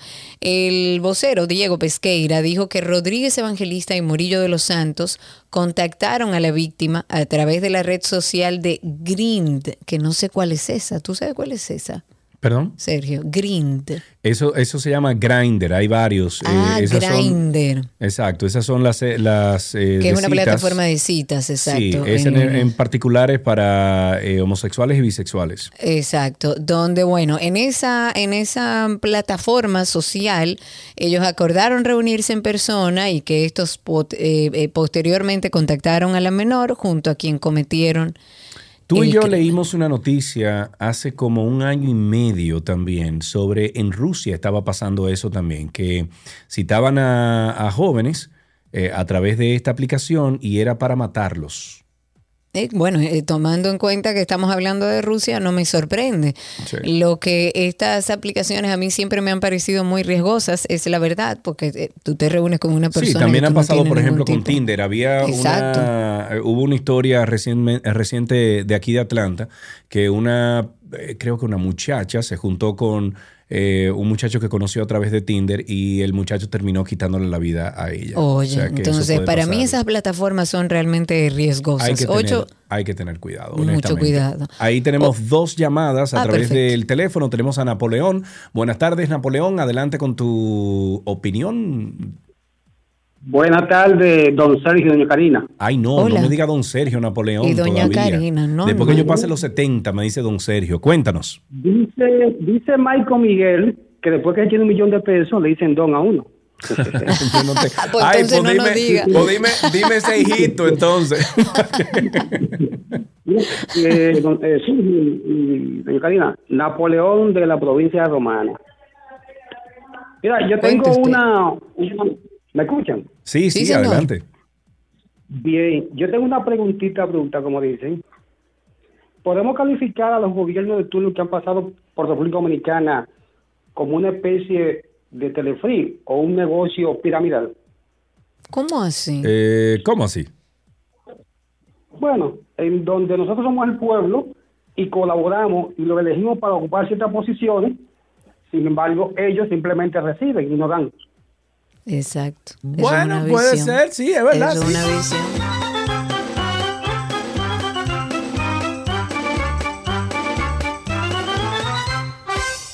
Ahí tenemos otra llamadita. Tenemos a. Déjame ver. Montero, buenas tardes, Montero. Eh, buenas tardes, fiel oyente de ustedes. Gracias. Debe ser la primera vez en mi vida que llamo a cualquier programa de Ah, cualquier. pero nosotros nos Opa, sentimos, gracias, qué honor. eh, bueno, eh, Hay un honrados. rompecabezas, en serio, hay un rompecabezas. Cuéntame. Hay un ¿Cuál es el rompecabezas que como ustedes son expertos, le Ajá. planteo. Sí, Tengo que hacer una maestría, voy a inscribir una maestría prontamente y por ende hay un sinnúmero de requisitos que hay que hacer, ¿verdad? A ver, Sí, a ver. sí. Primero con la legalización de, de- de- del título, etcétera. Me dirijo a, a la universidad donde corresponde hacer. Y voy, va, pago, eh, llevo, conservaba mi récord de nota original, el, el título original, la carta de grado, todo. Digo, bueno, ya con esto. Cuando voy me dice, mire, usted tiene que traer un certificado de bachiller. Digo, bueno, pero certificado de bachiller, o sea que fui profesional sin ser bachiller, pero está bien. Vamos a buscar el certificado de bachiller. Cuando me Ujú. dice, no, pero eso, eso es sencillo. En la, en la página de- del MIREP, usted entra de online y eso se consigue. Entro a la página del MIREP. Cuando no aparece, llamo y me dicen, no, lo que pasa es que eh, el de usted de, de esa época no ha sido subido, tiene que dirigirse, eh, tiene que buscar un récord de nota de, de bachillerato y una fotocopia de la cédula para entonces mandándolo a nosotros y nosotros lo subimos. Perfecto. Llamo a ASUA, llamo a un contacto, ahí terminé el bachillerato, eh, consígueme el récord de nota. Ah, va un amigo mío, me va a hacer todos los movimientos, me dice, mira, el récord de nota para el colegio dártelo, tú tienes que tener una certificación de octavo. Señores, pero Dios mío, pero en serio, pero no puede Bueno, ser. pero espérese, Pero parece que es una cámara oculta. Pero está bien, llamo a- al pueblo de donde nací, que ahí fue que se octavo, llamo a alguien, un contacto, me digo, hermana, ayúdame con esto, me dice ella, sí, lo que pasa es que ya la certificación se da en el ministerio. Demonio. Ah, bueno, ahora Al estoy en la final, calle, al final, ¿cómo Pero, tú vas a bueno, resolver, amigo?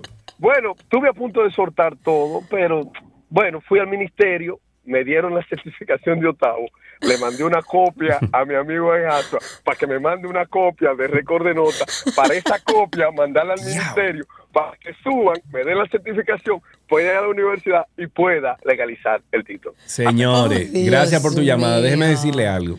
No Yo puede fui- ser así, señor. Atiende, atiende esto. Ahora te voy a hacer, eh, te voy a comparar, ¿ok? En lo eficiente que puede ser un sistema. Y no estoy diciendo que es el mejor sistema del mundo, estoy diciendo que es más eficiente de lo que acabamos de escuchar. Como ustedes saben, y bueno, muchos de ustedes saben, yo compartí hace aproximadamente dos meses, a nosotros, a mí y a Gaby nos robaron todos los documentos. El pasaporte, mi residencia permanente en los Estados Unidos, el carnet, todo, todo. Yo no tengo un documento. Entonces, poco a poco he ido como recuperando todo. Incluso me, me robaron el título de mi carro y de mi moto. Entonces, cuando comencé a hacer las averiguaciones de cómo yo conseguía todo para atrás, yo, gracias a Dios, no me llevaron, no me llevaron el documento de la licencia de Estados Unidos, de, Georgia, y con eso yo me pude dirigir a un solo lugar, Karina Larrauri, a un solo sitio, ¿ok? Eh, ahora mismo no recuerdo el nombre, pero es cerca del aeropuerto que queda. Con tu licencia. Con mi licencia y con, eh, con dos o tres eh, correspondencias que tengan mi nombre, que sean que estén selladas por el, por el correo eh, oficial de los Estados Unidos. Y yo fui a esa, a esa casilla y dije, necesito esto, esto, esto, esto, esto y esto. Y me dieron mi título de mi dos carros, me dieron mi, mi documento de no sé qué, me dieron Todos los papeles que estaban ahí tú. en un solo sitio y me dijeron, si tú quieres, te sale más barato si tú lo pagas aquí y te lo mandamos por correo. Ahora, si tú quieres que eso salga ahora mismo, entonces te vamos a cobrar tanto. Señores, yo pagué al final por mis documentos de... Por todos. por tus todos los documentos. documentos, o sea, títulos de carro, todo lo que me hacía falta. Yo pagué creo que fueron 43 dólares para que me lo entregaran ese mismo día. Yo fui a Miami, al consulado de, República Dominicana en Miami, y yo ahí conseguí mi cédula y mi pasaporte. ¿Ok? Y tuve que pagar como, en total, fueron como 300 y pico dólares.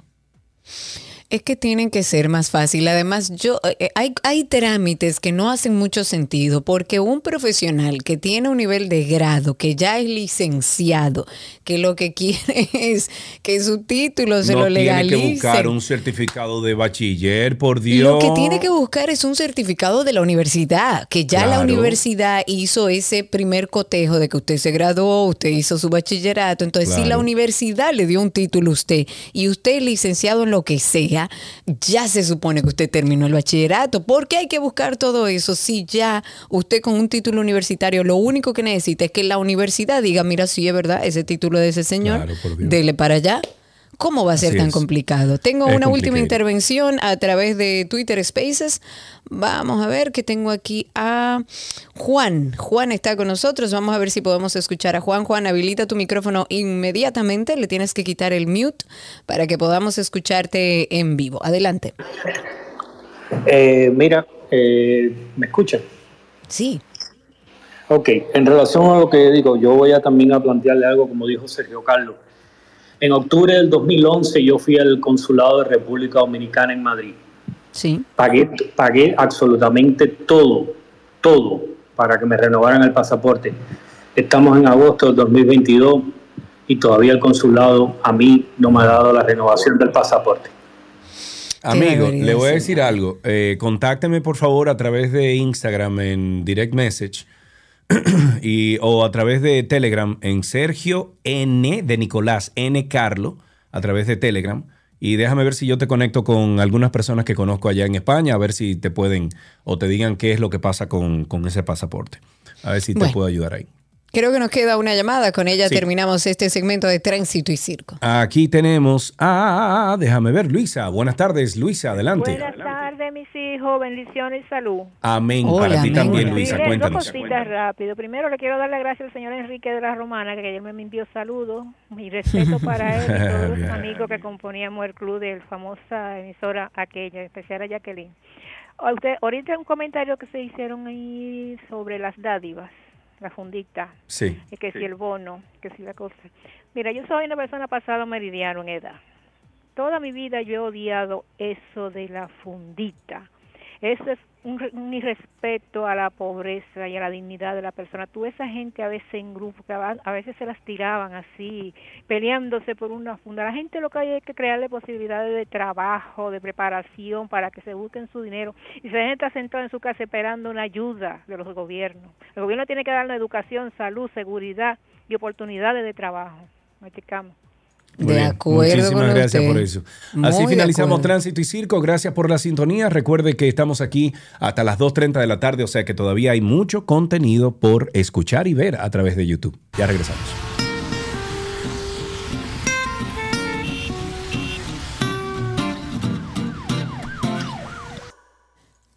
¿Qué aprendiste hoy? Llega a ustedes gracias a Nido Crecimiento, tu amor, su futuro.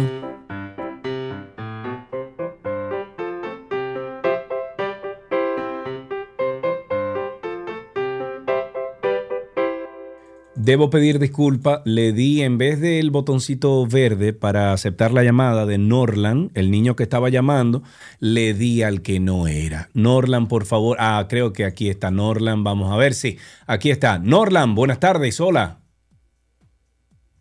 Hola, Norland. La, Hola, ¿cómo estás, amigo? ¿Todo bien? sí, Perfecto. ¿Qué edad tú tienes, Norland? Cinco, Cinco años. Muy bien. Norland, eh, me imagino que estás de vacaciones ahora mismo, ¿verdad? sí, Ah, perfecto. ¿Y cómo te está yendo en estas vacaciones? bien. Bien. ¿Y qué estás haciendo? Em, usando mi tableta. Ah, tu tableta. ¿Y tienes algún juego, algo con lo que tú puedas aprender dentro de, de- del universo de, de todas las aplicaciones que tienes ahí en tu, en tu tableta? Tengo mucho huevo, tengo Roblox, mucho huevo. Ah, pero muy bien, me Roblox gusta no eso. podía faltar. ¿Y te sabes algún chiste, una adivinanza? ¡Aló! Oh, se fue. Tu hermano se sabe uno. Ponme ahí a tu hermano a ver si se sabe un chiste, una adivinanza. A ver. Hola, Eh, hola, hermano, ¿cómo estás? hermana. Ah, hermana, hermana. Ok. Me dice él que tú tienes un chistecito para nosotros. Eh, sí, Adelante. ¿qué le dice un árbol a otro árbol? ¿Qué le dice un árbol a otro árbol? Mm, no Nos sé qué le dice. plantados. Dile a tu hermano que te dé parte del regalito que siempre tenemos aquí para nuestros pequeños oyentes. Ya regresamos.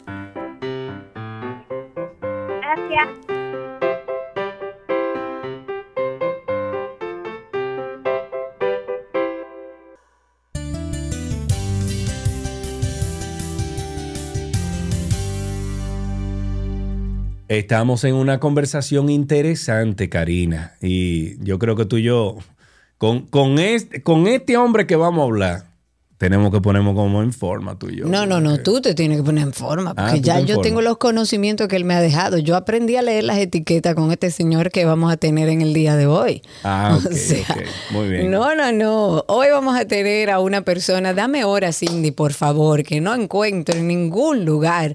Dos, Eh, dos, dos. Tenemos en línea, señoras y señores, a el. Bueno, no necesita mucha presentación porque el tigre se conoce y la gente lo conoce. La gente lo conoce. Claro que eh, hay, ahí hay un Hay asunto. José. Tenemos que mutear todo ahí. Bueno, José Fernández está con nosotros, entrenador José. Nos acompaña, eh, eh, nutricionista también. Él nos hablará de Reta tu Dieta. Reta tu Dieta, un conversatorio del 25 al 28 de julio totalmente gratuito. José, señores, ¿nos escuchas? señores. Ah, espérate, José se fue. Vamos a llamarlo de nuevo a través del teléfono, José, que te perdimos. Hello, hello. Ahora sí, José, pero necesitamos que mutees la computadora, por favor. Eh, a ver, a ver, ¿nos escuchas, José? No, yo te escucho perfecto. Ah, perfectamente. Bueno, pues gracias co- por estar con nosotros. Si quieren conocer a José, entrenador José, pueden entrar a YouTube ahora mismo, arroba 262, y ahí está en cámara con nosotros. José, qué bueno tenerte con nosotros aquí. La verdad, un placer, No, amigo. Bienvenido. Gracias a ustedes. Karina, ¿cómo estás? Muy bien y feliz de tenerte con nosotros, sabiendo que le vas a dar al público eh, la oportunidad de aprender. Yo contigo aprendí muchas cosas, con José aprendí a leer las etiquetas, ya no me dejo engañar, y que ofrezcas este conversatorio gratis, completamente gratis, es una gran oportunidad. Yo tengo entendido que serán cuatro días donde vas a, a ir revelando como de manera eh, clara, eh, correcta, fácil, divertida, de comer más y perder peso al mismo tiempo. ¿Cómo será esto? ¿Qué es lo que vamos a hablar ahí con Reta tu Dieta? Mira, lo que pasa es, ya son 27 años cumplí haciendo esta carrera y ayudando a miles de personas. De carrera, Pero es señores, de carrera, no es que tiene 27, que conste en acta. Sí, no, ya, no, ojalá. 27, 27 tiene mi hijo solamente, entonces imagínate, 27 de carrera. Entonces, imagínate que ya me, ya me cansé. ¿Qué me cansé? Lo que pasa es que eh, lamentablemente hay muchas cosas locas hoy en día. Las personas están dejando de comer hasta 48 horas Ay, sí. porque pues sale alguien diciendo que tú regenera el cuerpo dejando de comer por tres días, etcétera, etcétera. Entonces hay un millón de cosas locas. Por eso yo dije, ¿sabes qué? Yo creo que hay una responsabilidad sobre mí, ya debido pues que hay muchas personas que me siguen y yo creo que tengo que poner otro granito de arena más como para yo decir, ok, ya si, si quieren hacer eso, pues ya, yo les dije y les he venido diciendo. Ya yo le di las herramientas. Entonces, sí, exacto, yo lo puse. Entonces, ¿qué pasa? Yo quise hacer como si fuera una escuela. Y exactamente así, tal cual va a ser. Van a ser cuatro días donde las personas van a poder suscribirse y, y entrar a una clase completamente gratis. Es clase, clase, aquí donde están en la parte de atrás. Eh, eh, estamos armando todo que va a ser como tipo cocina, Me encanta. eh, porque las personas también voy a estar enseñando a las personas como algún tipo de receta. En fin, vamos a estar hablando sobre muchas cosas que, que yo quiero explicar a las personas como yo enseño, palito, palito, bolita, bolita. O sea, ahorita mismo, después de, mientras, mientras esto está pasando, yo voy a subir eh, una historia, un Reels, perdón, donde muestro el, el desayuno que, le- que me daba mi mamá cuando yo era chiquito y era gordito. Mi mamá me daba un cereal con jugo de leche y, y, perdón, un cereal con jugo de naranja. Ella no sabía, Claro. pero me estaba dando 16 cucharadas de azúcar antes de ir a la escuela.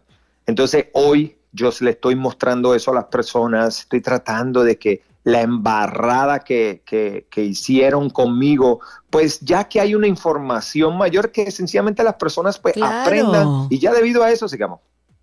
Claro, y, y una cosa, eh, entonces según lo que te voy a, eh, escuchando, tú no estás muy de acuerdo entonces con el tema del ayuno, que ahora se ha vuelto algo bastante popular. Cada, cada cierto tiempo sale una dieta en particular, una forma de alimentarse en particular. Ahora estamos hablando mucho del ayuno.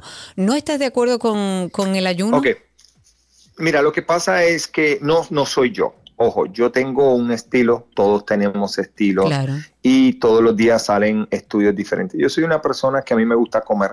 Eh, para los que no conozcan, pues yo nací en La Romana, luego me mudé a Ponce, Puerto Rico, so soy dominicano puertorriqueño, me encanta la comida, entonces ese soy yo. Te voy a hablar primero como persona eh, Francis, como me dicen mis amigos en Puerto Rico y en Santo Domingo. So, a mí me gusta comer, eso de pasar hambre, esto y lo otro, yo no puedo. Entonces, ¿qué pasa? Ahora, hablemos como profesional. Hay muchos estudios y que yo los voy a presentar también, ¿me entiende? En los cuales eh, ya hay varias cosas. Número uno, en la dieta keto, eh, las personas comen toda la proteína que quieran y comen toda la grasa que le dé la gana. Lógicamente algo te tiene que decir en tu cabeza de que, espérate, me están dejando comer toda la grasa que me dé la gana. Ok, ¿en cuántos años eso va a traer un colesterol, algo? No te estoy hablando de que si lo haces una, dos veces a la semana. Te estoy diciendo si coges esto como estilo de vida, ya hay unos estudios que son los que yo voy a estar presentando que las personas debido a este tipo de dieta están muriendo 10 o 15 años antes, ¿ok? No lo digo yo, lo dicen los estudios, yo voy a mostrar los estudios, voy a mostrar por qué, porque yo creo que la vida es un balance. Entonces tú quitar toda por el resto de tu vida un plátano, una yuca, un No es sostenible. Es, es mentira, no es es algo lo que yo como siento. chévere. Tú lo pudieras hacer un par de días, pero sostenible en el tiempo No, es muy tú difícil. lo puedes hacer si tú lo quieres hacer y si tienes un desespero, pero, pero de verdad vale la pena, ¿sabes? Como que por el resto de tu vida y con el ayuno, ya también hay muchos estudios que las personas que, que hacen este tipo de cosas, hay un efecto, reanula. Lógicamente, esto se hizo para los niños que tenían epilepsia. Esto, hay muchos beneficios del ayuno a corto plazo. ¿Dónde entra mi problema? Cuando tú lo coges como un estilo de vida. Claro. Y cuando no lo haces de la mano de un profesional o un doctor. Entonces las personas ahora están haciendo ayuno eh, porque la vecina le dice cómo hacerlo. Ah, no comas nada hasta las 3 de la tarde. ¿Me entiendes? Y ahí es donde viene mi problema. Entonces, si tú haces esto sobre eh, con un doctor, lógicamente un doctor no te lo va a mandar a hacer por el resto de tu vida. Si tú lo haces para resetear tu cuerpo. Entonces, estamos hablando que es bien diferente coger estas dietas de moda como un reseteo o quizás una vez a la semana o dos veces a la semana a que hacerlo todos los días por el resto de tu vida. No sé, para mí yo, yo veo más que todos somos diferentes, eh, estamos viviendo, hay que tener un balance y yo trato de enseñar más una vida saludable. Yo no, yo no soy fitness, yo no soy ahí como, eh, no sé, en el gimnasio, los músculos, las mujeres, no. Yo soy salud, yo soy vida, yo soy tratar de ayudar a una persona Pero es que tenga bueno, diabetes, es bueno alta que se sepa. José, que independientemente de que sí, sé que tu, orientación siempre ha sido la salud y yo creo que ese debe ser el pilar y lo que querramos conseguir siempre. Eh, inevitablemente cuando persigues la salud a través de la alimentación tienes resultados físicos y yo lo he vivido Sí, contigo claro. y tú lo has hecho con incluso con muchos de los que son tus eh, tus clientes en el día de hoy. El cuerpazo de Maluma, sí señores que ahí están escribiendo, sí, el cuerpazo de Maluma es de José. Él fue que se lo No, y ayer de verdad que eh, él nunca lo había como expresado de esa manera, todo el mundo lo sabía, pero el día de ayer desde Europa Maluma subió tres historias eh, diciéndole al mundo, como quien dice que, que pues todo lo que ha cambiado, todo lo que ha hecho, ahí lo pueden claro. poner y buscar, que soy, no, no, no tanto eso, sino que yo he sido el responsable de eso y que pues todas las cosas súper bonitas que dijo de mí lo acaba de poner ayer en sus historias, hizo tres historias dedicándomelas a mí y dándome las gracias por haberle ayudado en toda su carrera. Entonces, no porque sea el que le ayude a él, pero eso te debe de dar como una ventajita que si, como algo chiquito por ahí.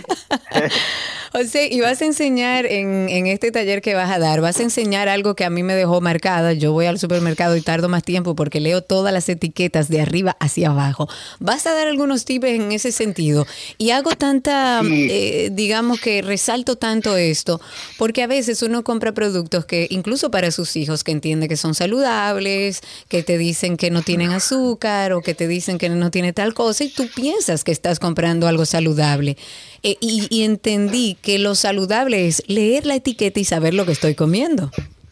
Sí, mira, una de las embarradas que, que yo creo que yo mismo hacía hasta el día que me, me, me acuerdo, era que yo me acuerdo que yo eh, tomaba un juguito y el juguito decía 5 gramos de azúcar. Como cuando ya empecé en la onda de cuidarme. Entonces yo miraba y decía 5 gramos de azúcar y yo decía, perfecto, necesito 20 al día, yo me puedo tomar 4 de estas botellas nunca me di cuenta que en la lata arriba decía. José, perdón, estás, estás eh, cubriendo el micrófono del teléfono. Exacto, ahora sí. Okay. Ahora sí. Ok, entonces imagínate que en la parte de arriba decía porción por lata, 10. O sea, 5 por 10 eran 50 gramos de azúcar. Pero lo primero que tú ves es 5. So, tú solamente claro, lees dice 5 cinco. gramos, 5 Dice gramos. 5 gramos solamente, pero nunca viste que arriba decía porción 10, 5 por 10, 50 gramos de azúcar. Entonces yo creo que ese tipo de información, esas son las cosas chéveres que vamos a estar tratándole de enseñar. Yo trato como, a mí me dijeron como, ¿cuál es tu método? O sea, José, tantos años. No, yo no tengo método. Yo solamente quiero que aprendan a comer y no hagan cosas locas. O sea, nosotros los dominicanos tenemos algo muy importante que es el plátano, es un carbohidrato complejo, nos gusta la batata, el llame, somos personas que nos encanta eso. Utilicemos eso a beneficio de nosotros. Hoy mismo, el día de, de hoy, yo les dije lo del cereal con leche y jugo de naranja, son 16 cucharadas de azúcar que me daba mi mamá antes de irme a acostar- antes de ir a la escuela. Entonces, ¿por qué no cambiamos eso con un plátano y huevitos? O sea, hay diferentes maneras que podemos cambiar, pero seguir comiendo como, como nos criaron, pasar caserito, hambre. es lo que trato. Claro. Sin José, pasar hambre. Te voy a, eh, bueno, voy a tomar un poquito de confianza. Eh, ah, no, no hay tiempo, Karina, entonces, no. ¿Por qué? ¿Qué es lo que tú Porque dices? iba a pedir una o dos llamadas que, de preguntas de nuestros amigos oyentes que Sí, pueden vamos a recibir José. dos llamaditas. Ok, para aprovechar que tenemos Dale, a José, entrenador con nosotros, eh, pueden llamar al 829-236-9856, 829-236-9856 a través de Twitter Spaces, arroba 12 y 2, arroba 12 y 2 en Twitter Spaces y también algún tipo de pregunta que quieran hacer a través de YouTube. Estamos en. YouTube, en arroba 12 y 2 en YouTube. Eh, José, entrenador, está con nosotros. Recuerden que tiene el Reta tu Dieta, un conversatorio del 25 al 28 de julio, totalmente gratuito. Eh, y si tienen Sí, alguna pregunta, gratis. la pueden hacer ahora. José, Sí, qué bueno. Quiero invitar a, a- a todas las personas, quiero invitarlos que entren a... Pueden entrar a, a mi Instagram, que es arroba entrenador José, arroba entrenador José en mi bio, ahí está el link, o entras a www.retatudieta, retatudieta.com. Ahí se van a suscribir, van a ser mis alumnos por cuatro días completamente gratis. Y mi gente, solamente mientras más gente tengamos inscrita, más personas vamos a poder salvar. Entonces ahí es donde van a estar llegando, ya por ahí entra la primera línea. Ok, tenemos una llamadita. Ay, se me cayó. Estela, por favor, llama de nuevo. 829-236-9856. No sé qué es lo que me pasa, que cada vez que le doy al botón de aceptar la llamada, amigo, es le, estoy, le estoy es. 829-236-9856 a través de Twitter Spaces arroba 12 y 2. Ahora sí, tenemos ahí una llamadita. Vamos a ver, creo que es Estela. Buenas tardes, Estela. No, ¿Aló? no es. Ajá, Estela, ¿estás ahí? Hola, Karina, hola, Sergio. Hola, ¿cómo Hola. estás, Estela hermosa? Muy bien, muy bien. Qué bueno que está ese trainer ahí, que estoy igualita que la señora que llamó ahorita. Claro. Que estoy pasada meridiana. Entonces, ¿qué les recomienda a las pasadas meridianas que dicen que las que están en una edad cierta se le hace mucho más difícil el bajar de peso? ¿Cuál sería entonces? ¿Cuál es tu Eh, edad más o menos, Estela, si no la quieres decir? No, yo la digo, mi edad son Sí. 55. 55. Eh, ¿Cuál ¿tú sería la entiendes- mejor dieta? A ver, dos preguntas antes de, aquí, de gracias. Ah. que José pueda contestar. Dos preguntas. La primera, eh, ¿cuántas libras tú entiendes que debes perder? Bueno, la última vez que estuve en el gimnasio, antes de la pandemia, me dijeron que mi peso ideal supuestamente eran 140 libras. 140. ¿Y en cuánto estás ahora? Ahora mismo, yo no te sé decir, porque yo como Ok. plátano, arroz con habichuela, pollo, Ay, qué rico, todo yo eso. también. Ok, José, ¿qué. Hay que qué- qué consejo le puedes dar a Estela? Delicioso, me encanta. Eh. Miren, eh, pues un- yo creo que no hay una no hay una dieta, ojo con lo que voy a decir, no hay una dieta para las personas que tienen 50 o 60 o 20. Lo que sí sabemos es que las personas de 50, 60 años ya se empiezan a poner un poquito más sedentarias, empiezan a comer menos, ¿sabes? Como con un platito en el almuerzo se llenan, ya casi no les gusta cenar, entonces la falta de proteína en el cuerpo es lo que está, yo creo que afectando principalmente en esa edad. Entonces, en esa edad es demasiado importante cuidar los picos de insulina. ¿Qué significa esto? Que cuando yo sé que ella se levanta, desayuna, luego se mete su arroz con habichuela en el almuerzo y sabrá Dios que se mete un mangú en la noche. So, te voy a dar dos reglas que van a cambiar tu vida. Número uno, ojo, en la noche. Yo sé que es delicioso un mangú, arroz con habichuela y todo eso, pero trata de utilizarlo normalmente en el almuerzo, no en la cena. En la cena tratemos de comer un poquito más livianos, proteínas como pollo, pescado, salmoncito con vegetales o ensalada, pero tu arrocito con habichuela o tu mangú en el almuerzo sin ningún problema. Esa es la primera, los carbohidratos en la noche, cuidado. Y para poder controlar los picos de insulina y el nivel de azúcar en tu sangre siempre esté estable y puedas empezar a perder peso, tienes que empezar a poner meriendas entre medio de las comidas. Es muy importante también, sea una fruta, sea un batidito de proteína, sea una proteína chiquitita entre medio de las comidas, pero tienes que empezar a comer poquitas cantidades cada tres horas. No te puedes meter el platado gigante y esperar ocho horas para comer. Ok, muy bien. Una última llamada bien rapidito. Tenemos a Juan Carlos en la línea. Buenas tardes, Juan Carlos. Adelante. Buenas tardes, bendiciones, Carlos, Karina. Amén. Eh, y a José, entrenador José, que está con nosotros. Adelante con tu pregunta. Gracias, gracias. Eh, quiero hacer una pregunta. Eh, fíjate algo. Eh, me dicen que después de las seis de la tarde no se puede ingerir este ningún tipo de, de jugo, o sea, sea así como mango, cosas así, este, diríamos que tengan un poco eh, de azúcar. Eso es un tema interesante, José. El tema de los jugos, de los zumos de jugo. No, y él no sabe a quién se lo preguntó. Entonces ya mismo, Por ya, eso ahí hago- voy con la bomba, ahí voy con la bomba. Por eso hago hincapié, porque sé lo que vas a responder y por, por dónde vas. Los zumos de las frutas, ¿lo recomiendas? No, yo no, para nada. Ni en la tarde, ni al mediodía, ni en la noche, ni de madrugadita, Ni a ni, de ninguna ayuno, El que de. Y voy a explicar por Para qué. que Ojo, loco, sepas, ya yo lo que no, aprendí. es que es Pero ¿cómo va a ser, José? Pero tú no me vas a quitar ni un jugo de mango. No, pero nadie está diciendo que te voy a quitar. Escuchen, escuchen, escuchen. Miren esto. La fruta se hizo para comer. La fruta no se hizo para exprimir y meterse en una cosa y sacar. Es lo mismo que un vaso lleno de azúcar. Entonces tú vas a decir, no, porque eso es sacado de Dios, Dios lo trajo de la tierra. No, y es de una fruta. Dios fructosa, plantó no esa planta ahí Pero- para que el humano se Ya. alimentara de ella, hermano. Claro, claro que sí, pero ¿qué pasa? De verdad, si buscamos nutricionalmente, es, es pura azúcar, que es fructosa, que no te va a subir. Pero te hago una pregunta: ¿por qué un diabético, ok, no se puede mandar un vaso de jugo de naranja o un vaso de jugo de piña o un vaso de manzana? Por la no lo puede hacer porque se muere, Claro. se muere, se muere. Entonces nosotros se los damos a nuestros hijos. Entonces, ojo con esto. Las frutas no son malas. Las frutas se pueden comer entre meriendas como fruta, ¿ok? Comida, fibra y el azúcar en porciones. ¿Por qué? Porque tú te vas a comer quizás una manzana.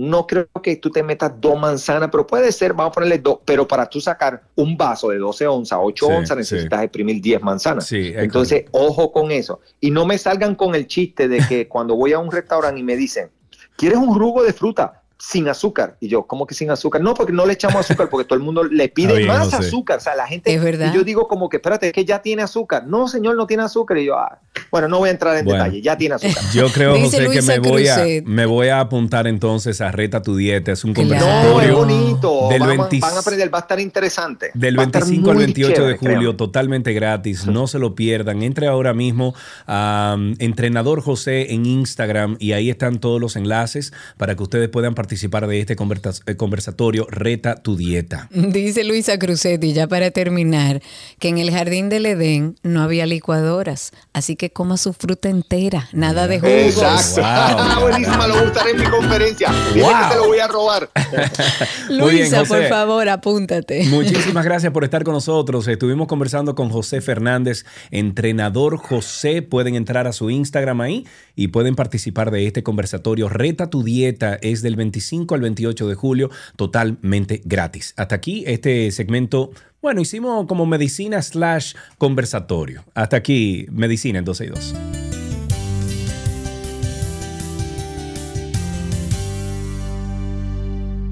Las noticias actualizadas llegan a ustedes gracias a la Asociación La Nacional, tu centro financiero familiar, donde todo es más fácil.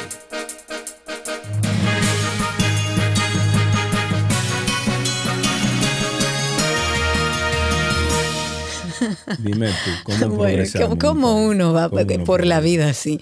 Estamos en las noticias. El ministro de Administración Pública, Darío Castillo Lugo, justificó este viernes la restricción de los nombramientos y reajustes salariales en las instituciones públicas, asegurando que la medida busca evitar el aumento desproporcionado de las nóminas. A 11 días de desaparecido, el joven Natanael González Belén per- eh, permanece desaparecido. Nada se sabe de él ni de su jipeta en la que salió el pasado 11 de julio a buscar una mercancía. En otra información, eh, tenemos que una de las estructuras de supuesta corrupción descritas en el expediente del caso Medusa se encargaba de crear necesidades de servicios en Qué inmuebles rico. administrados por el Departamento de Bienes Incautados de la Procuraduría, sin que los mismos fueran realizados, a pesar de ser pagados por el Ministerio Público. Una destilería hace whisky a partir de cangrejos verdes. Oh, wow, vamos a dejarlo hasta ahí. Como un cangrejo es verde. Verde. Un cangrejo joven. Desde hace siglos, la costa de Nueva Inglaterra en Estados Unidos, New England, lidia con la presencia de una especie invasora, cangrejos verdes. Los animales llegaron al país en el 1800 a bordo de navíos europeos y desde entonces comenzaron a reproducirse descontroladamente y se convirtieron en competencia para las especies nativas, causando estragos en el ecosistema. Su presencia es considerada un gran problema por los habitantes y para contener su proliferación, o al menos intentar, la destilería Tamworth Des- eh, Distilling en New Hampshire creó un whisky a partir de caldo de cangrejo verde llamada Crab Trapper, cazador de cangrejos. Especialistas señalan que convertir estos cangrejos en whisky está muy lejos de ser una solución, pero funciona para alertar sobre el problema que ha empeorado con la crisis climática, pues el calentamiento del océano favorece la proliferación de esta especie. Míralo ahí en YouTube, mira. Míralo ahí. No. Ok, para finalizar, en interés de que se eficientice la, inversión de los recursos del Estado, la Procuradora General Miriam Germán Brito con el Ministerio de la Vivienda, Hábitat y Edificaciones firmaron un convenio que agiliza el traspaso de las construcciones de centros penitenciarios que se levantan en diversos puntos del país y al mismo tiempo regula posteriores proyectos en ese ámbito. Básicamente, Miriam Germán Brito dijo, oh, oh, aquí no se construye más. ¿Quién es que quiere construir la cárcel? Exacto, suéltenle Para que no haya más problemas, porque ya en el expediente Medusa hubo mucho. Es difícil. Ok, hasta aquí estas informaciones actualizadas en 12 y 2.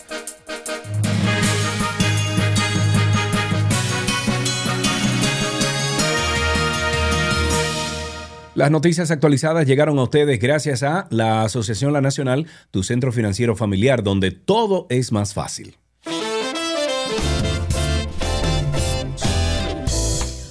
Ay, señores, ya sí, es viernes. A todos los que nos acompañan y nos divierten a lo largo de estas dos horas 30 minutos, tanto a través de YouTube como de Twitter Spaces, gracias. Gracias por hacerlo tan divertido y recuerden que seguimos en contacto justamente a través de las redes sociales, como 12 y 2, Karina Larrauri y Sergio Carlo. Me voy con el mensaje que deja Montserrat Grullón, que dicen, dice, dejen su like, por favor, los que están ahí en YouTube, dejen su like y a toda la comunidad que siempre nos está acompañando a través de YouTube, que está creciendo vertiginosamente.